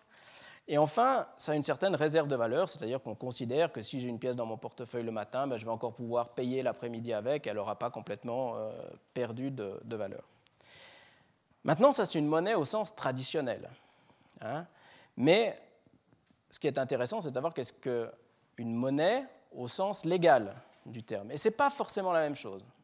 C'est-à-dire qu'aujourd'hui, en Suisse, ce qui est une monnaie qui a cours légal, bah, c'est une monnaie qui est reconnue par la loi. Alors ça paraît bête à dire, hein, mais l'article 99 de notre Constitution fédérale dit ben, la monnaie relève de la compétence de la Confédération, ça peut aller de soi, mais à l'époque les cantons avaient tous leur monnaie, puis quand on changeait de canton, il fallait avoir des systèmes pour euh, harmoniser euh, les monnaies.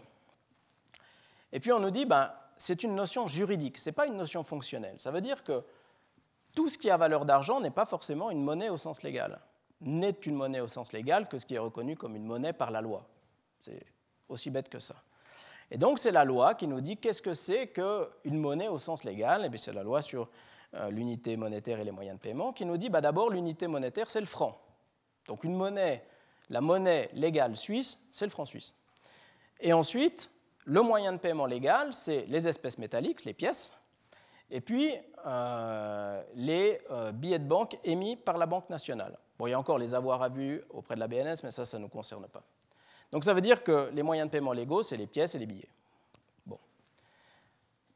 Conclusion, bah, le, monnaie, le Bitcoin, ce n'est pas une monnaie qui a cours légal. Ce n'est pas, pas, libellé en francs suisses, ce n'est pas reconnu par la loi comme une euh, monnaie, c'est ni une pièce monnaie, ni un billet. Mais ce qui est intéressant aussi, bah, c'est que la monnaie scripturale des banques, on nous dit souvent le, ah, c'est dématérialisé, euh, c'est nulle part, etc. Mais on dit ouais, mais aujourd'hui tous les monnaies, tous les paiements que vous faites par e-banking, bah, en fait c'est pas un paiement légal. Ça ne veut pas dire qu'il est illégal. Ça veut dire qu'il n'est pas reconnu par la loi comme un moyen de paiement légal.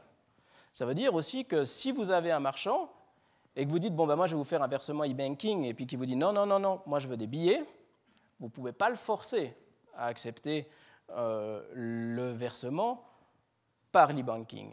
De la même manière, pourquoi est-ce que quand vous allez chez un marchand et qu'on vous dit ici les cartes ne sont pas acceptées, vous devez payer en espèces et que vous ne pouvez pas dire non, non, je vous paye en carte, bah, c'est parce que la carte, ce n'est pas non plus un moyen de paiement légal. Donc, c'est la monnaie que l'on est obligé d'accepter. C'est aussi pour des raisons, euh, certaines raisons fiscales. Hein. Donc, le Bitcoin, bah, c'est une monnaie en tout cas. Ça a les fonctions de la monnaie. On peut débattre après hein, du curseur, est-ce que c'est une réserve de valeur, etc. Mais en tout cas, ça a traditionnellement les fonctions de la monnaie.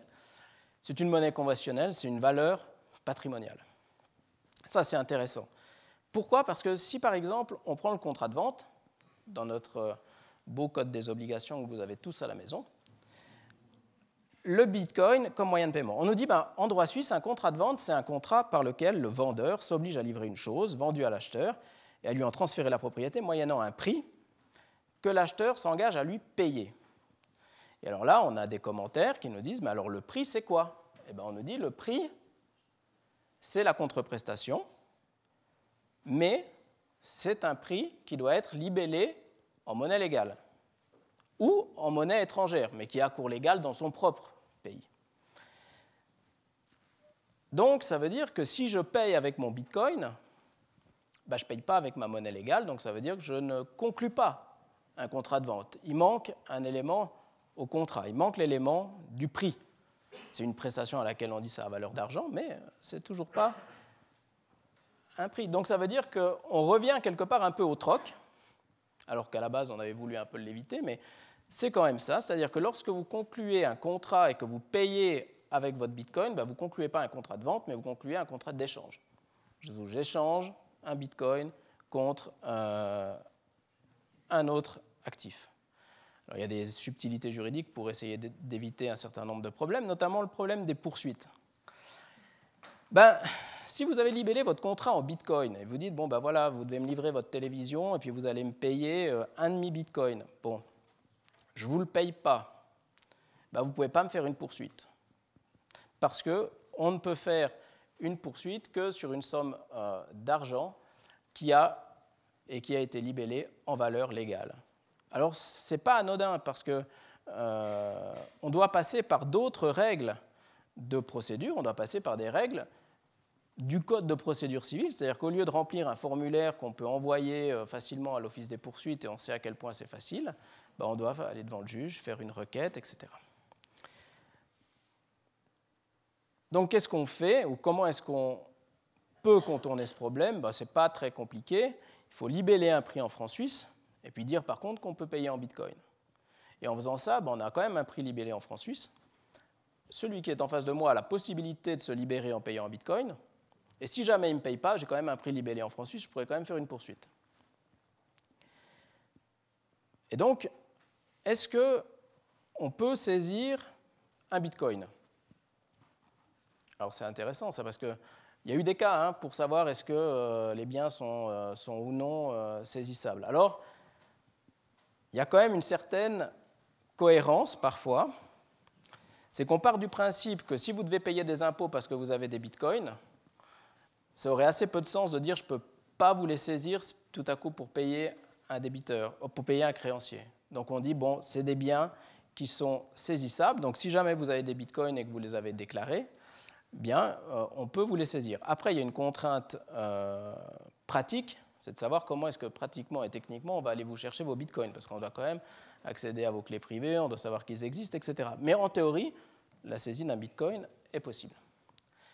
L'aspect de droit fiscal, bah, il est assez intéressant parce que euh, sur l'année 2017, quand vous avez un bitcoin qui passe de 1000 dollars à 20 000 dollars, eh ben, vous avez un certain nombre de personnes qui se retrouvaient avec euh, quelques, euh, quelques bitcoins qui valaient pas grand-chose, à tout à coup quelques centaines de milliers de francs, voire plus. Donc ils se sont dit à ce moment-là, est-ce que je dois les déclarer ou pas? Alors bon, bah, la réponse, vous imaginez bien, je vais le faire vite comme ça, vous imaginez bien que la réponse c'est oui. Hein? Mais là aussi, on s'est posé des questions à l'époque en disant est-ce que je dois le déclarer, est-ce que je ne dois pas le déclarer? Donc si vous êtes euh, un employé sur la base d'un contrat de travail, ben, on se pose la question est-ce que je peux vous payer en bitcoin? Ben, Rien n'empêche de vous faire payer en bitcoin, mais de nouveau, vous devez payer des charges sociales sur vos bitcoins. Donc en fait, vous libellez un salaire en francs suisses, vous payez les charges sociales bien sûr en francs suisses, et puis ensuite, ben, si vous voulez payer avec vos bitcoins, vous pouvez payer votre employé avec vos bitcoins. Il y en a un certain nombre qui euh, aiment bien ça. Et ça aussi un avantage de libeller un prix en francs suisses et de prévoir la compte valeur en bitcoin, c'est qu'aujourd'hui, si par exemple on prend l'Ether, qui est une autre crypto-monnaie qui valait à peu près 8 dollars au début de l'année 2017 et qui est montée à 1200 dollars à la fin euh, de l'année 2017. Euh, si vous avez convenu par exemple d'une rémunération de 1000 Ether, Bon, à 8 dollars, vous dites, ça fait, euh, ça fait 8 000, ce n'est pas, pas, très, pas très important. Par contre, quand vous devez payer 1000 Ethers à 1200 francs ou 1200 dollars l'Ether, ça fait vite euh, un salaire confortable. Donc, plutôt libellé en francs suisses avec euh, une contrepartie en Ether. De la même manière, pour les indépendants, bah, si vous vous faites rémunérer en Bitcoin, bah, ça rentre dans le cadre de votre chiffre d'affaires. Et à ce moment-là, ben, si à la fin de votre compte de résultat, vous avez un solde positif avec vos bitcoins, mais vous allez quand même devoir payer des impôts et payer l'AVS dessus. Fortune privée, fortune commerciale. Pourquoi c'est important? Si vous avez un élément de votre fortune qui est un partie de votre fortune privée, donc vous êtes par exemple ici euh, un employé et puis vous avez économisé 50 000 francs, vous achetez un bitcoin, vous gérez votre fortune privée. Ça veut dire que le gain qui est réalisé sur euh, ce bitcoin, la prise de valeur de ce bitcoin, bah, le fisc considère que c'est un gain exonéré. Vous ne payez pas d'impôt. Votre bitcoin passe de 1000 à 20 000 sur les 19 000, zéro d'impôt. Si c'est dans votre fortune privée. Si c'est par contre dans votre fortune commerciale, bah, on considère que c'est un revenu.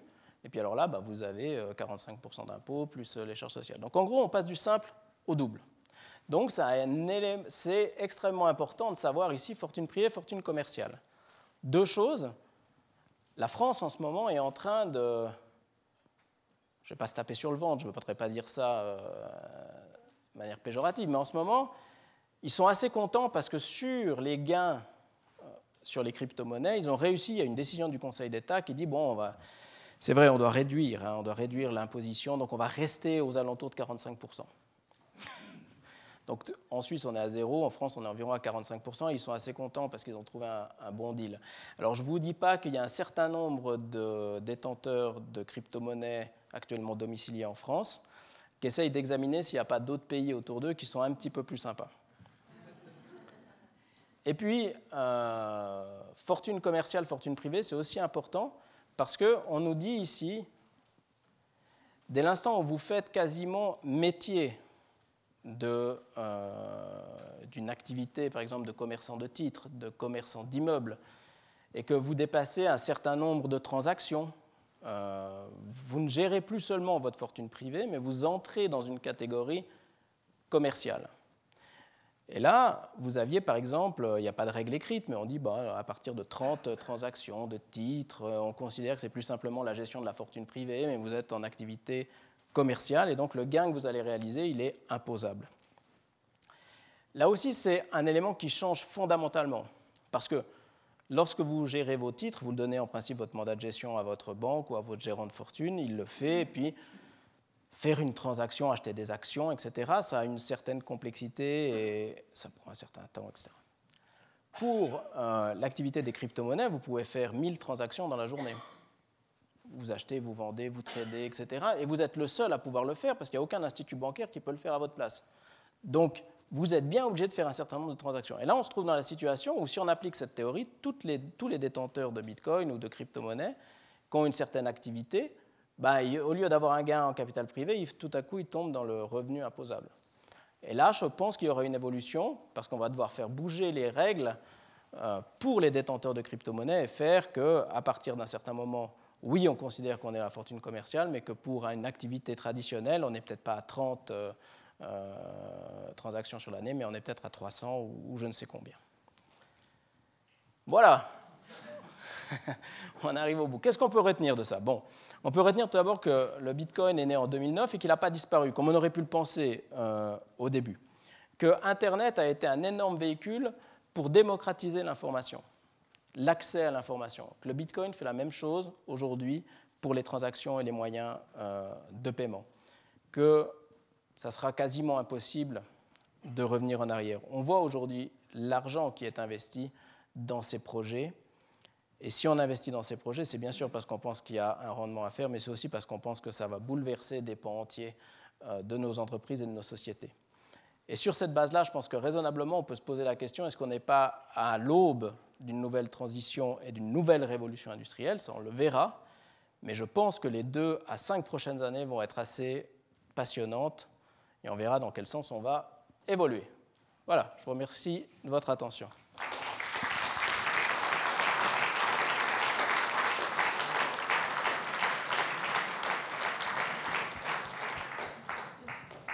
Est-ce qu'on deviendra pour autant comme ces deux-là? Maître mignon. voilà. Alors, on, a appris un certain nombre de choses, euh, mais je pense. Je ça. Euh, mais vraiment, profitez. On a 20 minutes devant nous pour des questions. Euh, lancez-vous parce que je crois qu'il y a encore beaucoup, beaucoup de choses à, comprendre. Même si c'est extrêmement clair, évidemment, mais c'est une nouvelle planète. d'après une information que j'ai vue circuler, comme tout le monde, qui porte sur un aspect que vous n'avez pas encore évoqué, ça marche à coup d'ordinateurs, de réseaux d'ordinateurs, de masse de serveurs phénoménales, qui sont des dévoreurs d'énergie à haut niveau. Et semble-t-il, il y a, soit pour le Bitcoin ou d'autres de ces crypto-monnaies, une centrale pareille de grande importance en Islande, pays d'environ 300 000 habitants, et la machine à Bitcoin consomme plus d'énergie que les habitants du pays. Est-ce que c'est vraiment rationnel ce truc-là? Alors, ça part fort. C'est très, intéressant ce débat. Merci de le poser parce que euh, on m'entend? Oui, c'est bon.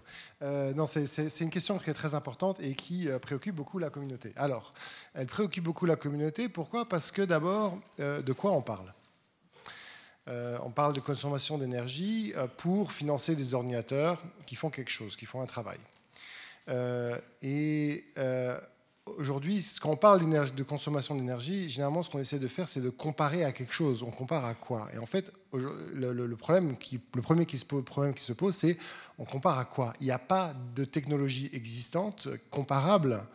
Euh, et donc, on ne peut pas savoir euh, ce qu'on remplace. Euh, on ne peut, pas imaginer finalement comment devrait fonctionner un système de crypto-monnaie et combien ça devrait consommer. On n'a pas d'exemple. Donc, ça, c'est le premier élément. On ne sait pas à quoi comparer la chose. après, on, ce, que, Bitcoin fait, c'est un travail euh, ah oui, après, deuxième élément, c'est que les chiffres qui sont avancés sont extrêmement difficiles à obtenir. Et il y a un grand débat, et les chiffres sont extrêmement variables. Pareil, moi, on n'est pas capable aujourd'hui d'avoir un chiffre précis euh, sur euh, la quantité d'énergie qu'il faut. Mais il y a eu plusieurs estimations. Alors oui, il faut des grandes quantités d'énergie pour, euh, pour utiliser ça. Mais euh, si on compare à l'industrie financière et tous les immeubles et les ordinateurs qu'elle utilise au, quotidien euh, et par rapport à ce que le, Bitcoin est capable de faire, par exemple, sans, la masse d'ordinateurs des, des, banques et des services financiers qui existent, on a un rapport qui est différent. Euh, et euh, si on regarde dans le détail, euh, comme il y a un jeu économique, hein, les gens vont chercher l'énergie qui est pas chère. Et pourquoi est-ce qu'ils vont en fait en Islande? L'Islande, c'est un bon exemple. Ou même en Chine, pourquoi la Chine s'est positionnée pendant un moment comme étant un bon producteur de, Bitcoin? Parce que c'était des situations où il y avait un excès de production et donc les, les, mineurs de Bitcoin avaient accès à de l'électricité pas chère à côté de barrages, par exemple, qui produisaient trop d'énergie ou de centrales thermiques, enfin de centrales en Islande qui aussi produisaient trop d'énergie. Donc il y, a, une recherche comme ça d'efficacité qui va en fait euh, les opérateurs d'électricité ne voient pas ça comme un mauvais œil parce qu'au contraire, ils ont comme ça une, industrie qui permet d'absorber euh, les fluctuations euh, du réseau. Donc il y a, on, voit des, phénomènes qui se passent comme ça. Donc aujourd'hui, il n'y a pas de réponse. Oui, il y a beaucoup de gens qui cherchent à minimiser l'impact de, de la consommation. Et ce qu'on va voir en fait apparaître aussi, c'est que le Bitcoin tel qu'il est maintenant, lui, euh, a un système qui fonctionne de manière euh, brute, qui consomme beaucoup, mais le nombre de transactions qui va passer ou qui va se référer et les surcouches qui vont être créées au-dessus du Bitcoin, en fait, un Bitcoin tel qu'il est maintenant peut théoriquement supporter des milliards et des milliards de transactions et à terme sera beaucoup plus efficace que, que, que, que, ce qu'il est maintenant. Donc aujourd'hui, le coût de la transaction euh, a tendance à baisser en électricité. Oui, c'est une question intéressante. Euh, et puis c'est vrai que ça consomme beaucoup d'électricité. Moi, je n'ai pas d'avis euh, technique sur la question. Il y a deux choses que je trouve assez intéressantes par contre. C'est un, on nous dit, j'ai lu aussi, on dit, ouais, ça consomme autant que tous les habitants du Maroc. Bon, il faut savoir que le nombre d'utilisateurs de Bitcoin, ça correspond peu ou prou au nombre d'habitants au Maroc. Donc euh, on dit ça rien d'exceptionnel parce que le nombre d'utilisateurs il est mondial. Et puis ensuite on part automatiquement du principe que la consommation d'électricité c'est de la pollution. Bon, euh, peut-être, hein, je ne dis pas que ce n'est pas le cas. Mais euh, j'ai lu aussi que si on calculait le coût énergétique de toutes les Tesla, donc on nous dit, bon, les voitures électriques, c'est très bien, etc., protection de la planète, bon. Si on remplaçait toutes les, toutes les voitures euh, aujourd'hui à combustion par des voitures électriques, bah, je vous garantis que la consommation électrique, euh, elle exploserait. Et dans ce contexte-là, est-ce qu'on va nous dire, bon, bah, Tesla aujourd'hui est en train de détruire la planète?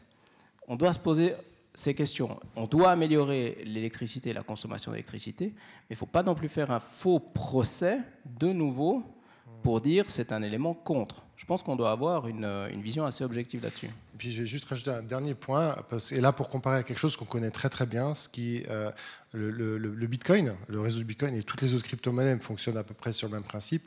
En fait, c'est un mécanisme de vote on, a, un, accord commun que euh, les transactions, on va les traiter comme ça et qu'on les met dans le registre, dans la blockchain de telle manière.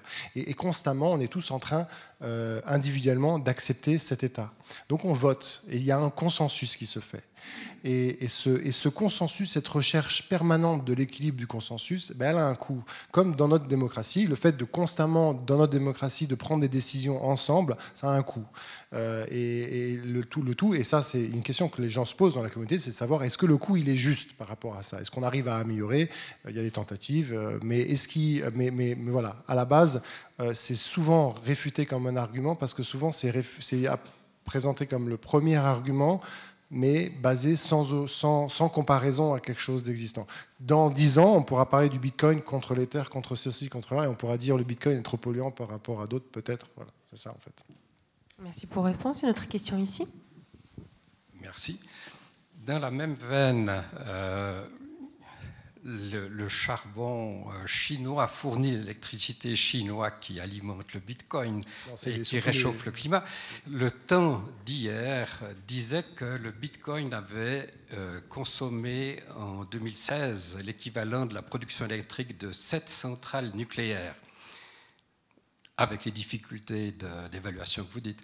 Mais est-ce que ce nouveau système fascinant, technologique, algorithmique, n'est pas une pierre majeure de la course notre société vers le réchauffement du climat, la disparition des espèces et à terme euh, l'appauvrissement de notre civilisation et, de toutes les autres.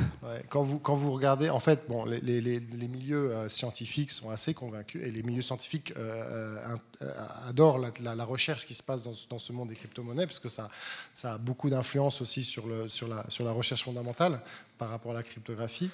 Euh, et, en fait, euh, je veux dire, il y a un consensus dans le monde euh, technique, c'est que oui, il y a un changement climatique et qu'il faut réagir, mais il y a aussi qu'en termes de production d'énergie, l'issue, elle est pas courte, je veux dire, mais elle est assez certaine vers des formes d'énergie bien plus disponibles et qui sont bien moins polluantes.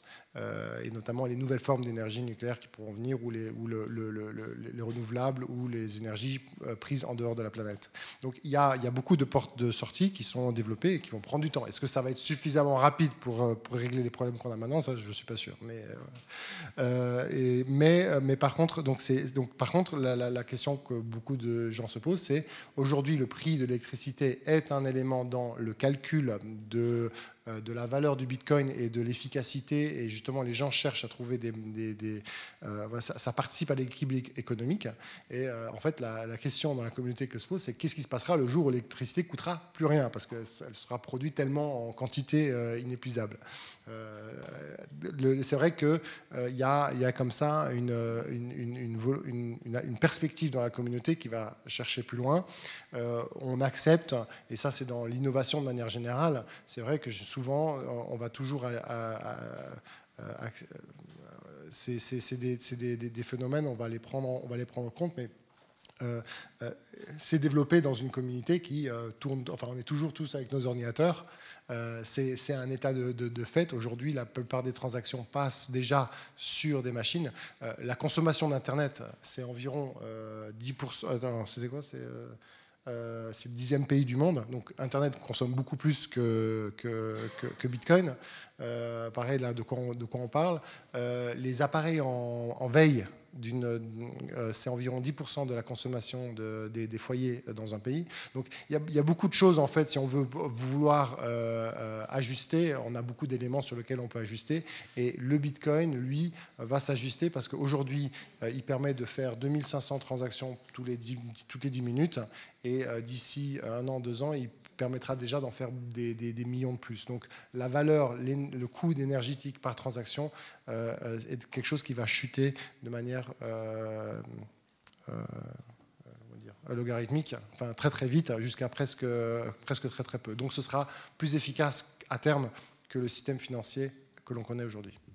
La question, c'est si le, coût de l'électricité alors, prend plutôt l'ascenseur plutôt que vers le haut que vers le bas.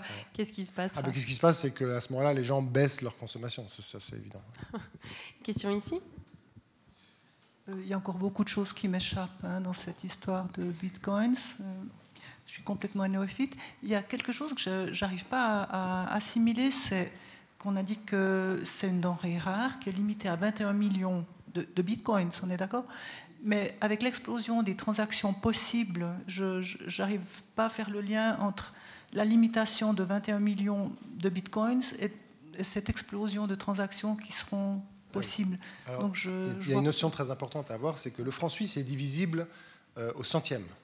Hein? Donc vous avez un franc suisse, vous pouvez euh, transacter 5 centimes. le bitcoin est divisible au millionième. Donc vous avez 8 chiffres après la virgule. Donc on peut transacter euh, 0,00001 bitcoin. Voilà, c'est ça. Donc même quand si vous voulez acheter, vous pouvez acheter pour 10 francs de bitcoin. C'est tout à fait possible, même si le bitcoin vaut 20 000 francs. Donc c'est comme ça qu'on euh, peut effectivement avoir des millions de transactions. Merci madame pour la question. Je pense que ça a éclairé aussi quelques-uns d'entre nous. On a une autre question ici. Merci. J'aimerais juste vous demander, est-ce que la conversion dans les monnaies traditionnelles est toujours garantie et elle est fixée par qui? Elle est fixée par le marché. Voilà. Donc c'est l'offre et la demande pure. Euh, est-ce qu'elle est toujours garantie? Euh, Bon, en Suisse, ça commence à assez, euh, à être mature. Bon, moi, j'ai la, la, la présomption ou disons la, modestie de croire. Enfin, disons, j'ai c'est plutôt pour moi une marque de, fierté. Euh, BT euh, est existant depuis 2014, alors c'était sous un autre nom, et puis on a été ouvert tous les jours. Donc on a toujours pu accepter des, reventes, enfin le rachat de Bitcoin ou l'achat. Euh, donc c'est en, en, Suisse, oui, il y a toujours eu depuis 5 ans la possibilité d'acheter et de vendre, euh, alors avec plus ou moins de facilité, hein, il fallait savoir, il fallait chercher, ainsi de suite, mais il y a la possibilité. Euh, mais disons que ça, c'est un marché qui va, c'est l'offre et la demande, c'est des intermédiaires qui créent des services, et puis au fur et à mesure que, que ça avance, bah, l'acceptation, enfin, ça devient de plus en plus facile. Aujourd'hui, vous pouvez acheter des distributeurs, des bitcoins partout en Suisse. Euh, il y a un certain nombre de distributeurs sur lesquels vous pouvez acheter et vendre. Nous, on en gère quelques-uns. Et les CFF, par exemple, sur toutes leurs machines, proposent la vente de Bitcoin. Alors, pas le rachat, mais la vente. Attention, ils sont un peu chers chez eux. C'est 10%, de, 10 de plus que le prix officiel, donc euh, ce que vous savez, que vous savez courant. Mais et vous ne pouvez pas les revendre aux distributeurs CFF, mais au moins vous pouvez les acheter. Donc, si au milieu de la nuit vous voulez acheter des bitcoins, c'est possible dans votre station de train locale. Euh, peut-être aussi pour, euh, pour avoir un ordre, euh, un ordre d'idée. Donc, la valeur des transactions sur 24 heures de Bitcoin, c'est environ 8 milliards. Donc, il y a 8 milliards d'échanges sur 24 heures. Donc, c'est un marché qui est quand même assez liquide. Si vous ne voulez pas acheter ou vendre 10 milliards en un coup, vous arrivez à trouver un vendeur ou un acheteur en face. Mais effectivement, c'est l'offre et la demande. Une autre question. ici, pardon. Plein de questions encore, on a 10 minutes. Oui, en vous entendant, euh, je me dis que si je veux utiliser ou faire des transactions en Bitcoin, je suis très embêté pour le moment parce que j'ai jamais vu de tarif, j'ai jamais vu qui que ce soit qui me propose un service ou un bien en Bitcoin. Alors comment est-ce que ça va se développer? Euh, Alors, bon, non, non, mais c'est intéressant parce que ça confirme ce que je disais tout à l'heure, c'est-à-dire qu'on est à 0,01% d'utilisation de Bitcoin dans le monde. Hein. Euh, vous allez avoir, au début, les, Bitcoins, on les utilisait pour acheter du matériel informatique, et puis euh, aujourd'hui, il y a un certain nombre de prestataires qui les acceptent, mais on est au début d'une technologie, on est au début d'une phase d'adoption. Quand euh, la voiture a été créée, tout le monde n'avait pas une voiture. Et les premières voitures, elles étaient polluantes et elles consommaient beaucoup. Et puis on les a améliorées, et puis, on a réussi à démocratiser. La première fois que vous avez voulu, vous avez voulu envoyer un email, c'était costaud. Il fallait, moi, je me souviens pas, j'étais pas né, mais euh, c'était, pas évident. Aujourd'hui, on est, habitué avec une interface facile, avec un, une manière de procéder facile. Et, et, je crois que personne dans cette salle n'a cherché à comprendre comment techniquement fonctionnait l'envoi et la réception d'un email pour envoyer un email. Pour le Bitcoin, je pense que ça sera la même chose. Il faut simplement lui laisser un temps d'adoption. Et concrètement, si on veut acheter des bitcoins aujourd'hui, on, dit bonjour Monsieur Roussel, j'aimerais acheter des, bitcoins. Comment ça se passe? Alors euh, non. non, la première chose qu'il faut avoir, c'est ce qu'on appelle un portefeuille. Un portefeuille, c'est un, ben comme euh, vous avez besoin d'un portefeuille pour mettre vos billets dedans. Voilà, c'est aussi simple que ça. Mais c'est une application qui peut être soit sur votre téléphone, soit sur votre ordinateur. Et cette application, en fait, elle va gérer vos clés cryptographiques. Alors ça paraît compliqué, c'est ce qui va vous permettre de euh, euh, signer des transactions quand vous allez renvoyer les bitcoins. Et en fait, ce, logiciel, ce wallet, va générer pour vous un numéro de compte. Et ce numéro de compte, là, vous venez chez BT, vous ouvrez, vous enregistrez chez, chez, chez BT et vous allez nous transmettre ce numéro de compte. Alors vous devez aussi transmettre des pièces d'identité et du, du KYC parce que enfin de faire de l'identification comme euh, l'ouverture d'un compte bancaire, parce qu'on est soumis à la réglementation euh, anti-blanchiment comme n'importe quel euh, intermédiaire financier en Suisse. Donc, donc, donc, une fois que vous avez passé cette étape, qui est, voilà, qui est, obligée, vous nous donnez en fait l'adresse que votre téléphone vous a montré en disant voilà ça si vous recevez des bitcoins sur cette adresse là à ce moment-là vous avez le contrôle dessus et vous donnez cette adresse là vous nous envoyez des francs suisses la somme que vous avez envie de convertir et nous on va vous envoyer le montant de bitcoin sur cette adresse là après c'est dans votre téléphone c'est vous qui avez le contrôle. Si vous perdez votre téléphone, vous avez perdu votre argent. De la même manière que vous, perdez votre portefeuille, vous perdez votre argent. Donc euh, c'est aussi euh, une économie dans laquelle on, doit, on, a du travail à faire en tant qu'individu. C'est un travail de, responsabilité numérique parce qu'on doit gérer un portefeuille avec des clés. On peut le sécuriser, on peut faire un backup. Euh, tous, les, logiciels euh, que vous allez utiliser vous proposent, attention, faites un backup, mettez, vous devez écrire des mots de récupération et il faut absolument le faire parce que si vous ne le faites pas, vous risquez de perdre vos bitcoins. Ça m'est arrivé, petite histoire. Euh, J'étais aux États-Unis, j'avais pas pris mon téléphone parce que j'ai pas trop confiance aux douanes américaines. Donc je vais aux États-Unis, je rachète un téléphone là-bas euh, que je me dis tiens je vais le donner à ma femme en retour. Là-bas, j'installe un wallet, je récupère des bitcoins, je fais des démonstrations et il m'est resté 50 francs de bitcoin, enfin l'équivalent de 50 francs à ce moment-là de bitcoin. Je rentre à la maison, j'oublie complètement ce téléphone, je fais à ma femme ah au fait j'ai ton téléphone, wipe reset du téléphone, je le donne. Et puis là, je fais les bitcoins qui sont dessus, euh, perdus. Bon, C'était 50 francs à l'époque, aujourd'hui c'est un peu plus. J'aurais préféré, euh, voilà. Dernière question ça. avant de passer la, le micro plus loin. Comment est-ce qu'on fait pour obtenir cette application ou ce wallet? Alors, euh, pour, euh, bah, vous, sur votre téléphone, vous allez dans, dans le, le, le, store de Google ou le de, de Apple. Et puis là, vous tapez euh, Wallet Bitcoin et euh, il y en a quelques-uns qui se, qui, se, qui se présentent. Mais je pense que euh, Mycelium en est pas mal. Mycelium, c'en est un qui est pas mal. Euh, Bread Wallet, c'est pas mal. Copay, c'est pas trop mal. Voilà, il y a un certain nombre. Alors, pourquoi il y en a plusieurs? C'est Et ça, c'est une grande différence, par exemple, si vous avez utilisé l'application de Twint, qui est de la monnaie électronique.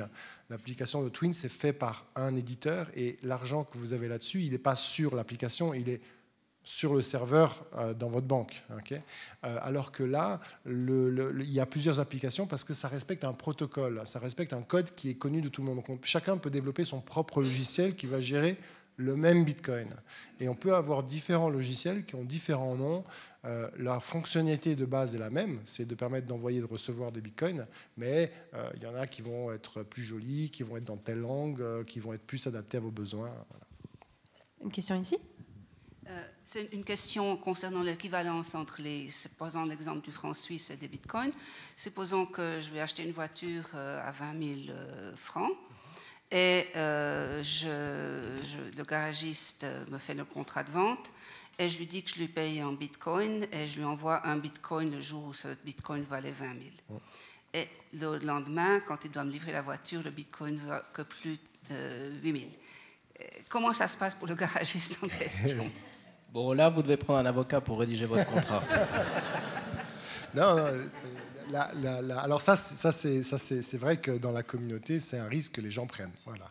Euh, alors, euh, euh, ceux qui disent je garde les bitcoins, parce que vous avez deux choix en fait. Hein. Vous avez j'utilise le bitcoin comme un moyen de paiement et je le garde parce que je veux avoir des bitcoins à disposition où j'utilise le, Bitcoin uniquement comme moyen de paiement et je m'en débarrasse tout de suite. Donc il existe des services euh, où en fait vous proposez le paiement en Bitcoin, mais en réalité, euh, donc la personne, vous allez dire la voiture vaut 20 000 francs, je vous affiche le prix Bitcoin 20 000 francs, mais au moment où la personne paye en Bitcoin, mais en fait, vous, c'est des francs suisses que vous recevez euh, parce qu'une société comme la mienne va vous garantir le prix pendant 10 minutes et vous envoyer les francs suisses. Donc vous pouvez utiliser le Bitcoin que comme moyen de paiement. Et puis il y en a d'autres qui vont dire non, moi je prends le Bitcoin et eux, ils prennent le risque. Euh, et puis, mais souvent, la, bon, dans l'histoire, le risque il va plutôt dans l'autre sens. Donc, euh, justement, au contraire, le, le Bitcoin, c'est une, une, économie où les gens ont, pas, ont, ont tendance à utiliser, à, à utiliser le, leur Bitcoin pour les choses vraiment importantes. Parce que euh, c'est, on, on, y tient à nos Bitcoins, en fait. Voilà. Donc, question ici. Euh, je vais être rapide. J'ai deux questions en fait. La première, c'est euh, si tout d'un coup une crypto-monnaie, le Bitcoin, devient autant important pour les échanges monétaires dans le monde que Internet l'est pour les échanges d'informations aujourd'hui, euh, étant donné que tout le monde possède la blockchain ou peut accéder à la blockchain, qu'est-ce qui va devenir des intermédiaires financiers? Est-ce que c'est la fin des banques? Et la deuxième question que j'ai, c'est euh, si on veut investir dans le, Bitcoin, euh, est-ce qu'il vaut mieux le miner, comme on dit, ou le créer soi-même, ou bien justement essayer de l'acheter sur une plateforme? Alors, je vais rapidement répondre à la deuxième question, le minage euh, du Bitcoin est un, est un, minage qui demande beaucoup de... Peut-être, j'ose, c'est quoi le minage du Bitcoin, ah juste pour ceux qui n'y connaissent rien? Alors, euh, le minage du Bitcoin, excusez-moi, pardon, il est un peu allé en avance, c'est que, je ne suis pas allé dans ce... Le minage, en fait, c'est un terme technique. Euh, pourquoi on dit minage? Parce qu'on a comparé le Bitcoin à l'or, donc on mine de l'or, donc on utilisait le terme de minage. le minage, en fait, c'est l'activité des ordinateurs, cette fameuse activité qui consomme de l'électricité, qui, qui consiste à créer le prochain bloc et, ça, c'est quelque chose que euh, on peut décider de faire, on peut participer, hein. on, peut être, un simple utilisateur du réseau Bitcoin et envoyer les transactions, les recevoir et les lire, mais on peut dire je participe à cette activité de minage qui est la production de la prochaine page du livre de compte. Et là, il y a toute une économie qui est autour de ça.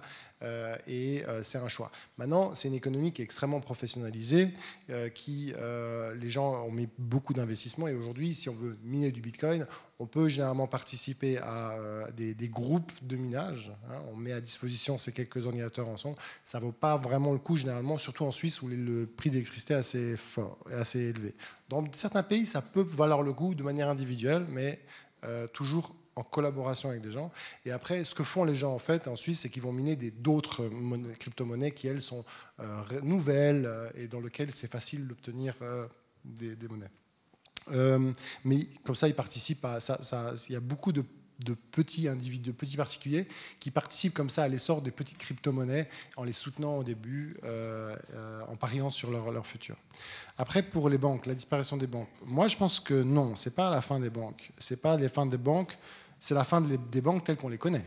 Ça oui, ça c'est sûr. Euh, mais je vais vous donner, une comparaison. Euh, c'est euh, le monde des télécoms. Dans les années 60, les télécoms, c'était quoi? C'était les grosses entreprises, généralement publiques, qui fournissaient un service. C'était le téléphone. Et on installait des lignes de cuivre pour amener le téléphone dans tout le pays. Et puis à un moment donné est arrivé ce fameux réseau Internet. Euh, les sociétés télécoms n'étaient pas contentes de ça. Elles ont résisté longtemps. Elles ont essayé même d'imposer, de détecter, euh, de, mettre en place des méthodes de détection des, connexions Internet pour les couper. Euh, il y a eu des histoires comme ça. puis à un moment donné, ils ont dit non, mais en fait, finalement, on ne peut pas résister à ce changement parce qu'il y a des nouveaux acteurs qui arrivent, les fournisseurs d'accès Internet commencent à arriver. Et donc, qu'est-ce qu'on va faire? On va réorganiser notre service et les télécoms vont se réorganiser sur le réseau Internet. Et en fait, aujourd'hui, ils sont fournisseurs de réseau Internet. ils ont fait ce qu'on appelle ce qu'on peut appeler un, effectuer un changement d'infrastructure. On est passé d'une ils ont, ils ont, ils ont recréé, ils ont abandonné leur réseau privé, ils ont, ils, ont développé leur service sur Internet. Ils fournissent toujours le téléphone, mais aussi la télé et le Internet et le ceci, le cela, et puis ils ont plein de services. Et donc les banques vont faire pareil. Aujourd'hui, elles, elles fournissent un service que vous connaissez. Demain, on va reprogrammer tout ça sur blockchain. Et puis peut-être qu'effectivement, vous, vous êtes habitué à être votre e-banking, ça vous va et vous ferez la même chose et vous marchez en franc suisse. Mais vous ne verrez pas qu'en dessous, ça fonctionne tout en blockchain. Mais, euh, mais il y aura des nouveaux services qui apparaîtront et les jeunes de l'époque vont aller tester des nouvelles choses. Oui, peut-être juste, juste, on a, on a eu la même, euh, la même discussion à l'époque avec la poste et puis l'apparition de l'email. C'est-à-dire, est-ce que l'email va détruire ou non la poste? Alors ça n'a pas détruit la Poste, par contre, comme l'a dit Alexis, ça les a obligés, ou ça a obligé la Poste à se réinventer et à offrir d'autres services. La banque, c'est pas que le transfert d'argent, c'est aussi le crédit. Aujourd'hui, le Bitcoin ne permet pas le, permet pas le crédit. Euh, donc c'est pas tous les services qui vont, tous les services bancaires qui vont disparaître. Par contre, c'est vrai qu'il y en a une certaine partie. Quand euh, vous avez des transferts internationaux qui coûtent très cher, qui prennent longtemps, puis que vous avez une transaction euh, Bitcoin qui va euh, vous coûter peu et être quasi instantanée, bah forcément, les banques ici ne seront plus, seront plus compétitives pour offrir ce service-là. Et ça, c'est quasiment assez certain. On va prendre une dernière question ici. Merci beaucoup. Est-ce que l'arrivée des ordinateurs quantiques qui seront capables de craquer les, les systèmes de, de cryptographie, est-ce que ça va mettre en danger le blockchain? Euh, Très bonne question. Alors, déjà, je vais expliquer pourquoi euh, c'est une menace. Euh, les, ordinateurs, les, ordinateurs, quantiques, ce sont des nouvelles formes d'ordinateurs qui sont actuellement en développement. Euh, dans certaines universités, dans certains instituts militaires euh, qui, euh, qui recherchent finalement ces nouvelles, ces nouvelles formes d'ordinateurs. Pourquoi on dit quantique? Parce qu'en fait, il, fonctionne à, une échelle extrêmment petite, subatomique, hein, dans lequel en fait on, change de, de, perception. Hein. Dans le monde de l'ordinateur classique, c'est des 1 et des 0. Hein. C'est soit vrai, soit faux. Et tout fonctionne comme ça 1, 0, 1, 0, 1, 0. Dans le monde quantique, c'est 1, c'est 1, 0 ou les deux. Voilà, on a ces trois états qui sont possibles. Euh, et euh, en fait, on ne connaît la, réalité qu'une fois qu'on aura observé euh, le, phénomène. Donc, c'est des ordinateurs qui fonctionnent différemment et on n'a pas aujourd'hui on ne sait pas quel impact ça va avoir dans la manière dont notre informatique euh, va fonctionner au jour le jour. Mais en tout cas, ce qui est sûr, c'est que euh, on pense que ça va amener une puissance de calcul extrêmement forte et qui serait capable euh, d'attaquer les, crypto-monnaies. et c'est là où les cryptographes des crypto-monnaies, enfin ceux qui travaillent dans les crypto-monnaies, sont, quand même des gens très très smart parce qu'en en fait, ils, ont, bien anticipé cela. Et en fait, la, plupart des développements qu'il y a eu dans le Bitcoin euh, ont été justement pour euh, déjà préparer le Bitcoin à ces futures attaques. Et notamment une des features, enfin une des caractéristiques du Bitcoin, c'est que on va lorsque lorsque euh, c'est pas lorsque vous avez un portefeuille, ce portefeuille il n'a pas un numéro de compte. Hein. comme votre IBAN, votre compte à la banque, il a un IBAN. vous utilisez toujours le même. En fait, dans votre portefeuille Bitcoin, à chaque transaction, vous allez recréer un nouveau numéro de compte euh, qui est associé en fait en réalité à une nouvelle clé cryptographique. Et en fait, ce, mécanisme qui est de chaque fois recréer une nouvelle clé à chaque transaction, ça, ça c'est considéré comme étant un mécanisme de résistance à un ordinateur quantique, parce qu'un ordinateur quantique a besoin euh, de, de, de, voir plusieurs utilisations consécutives de la même clé euh, afin de pouvoir euh, être efficace.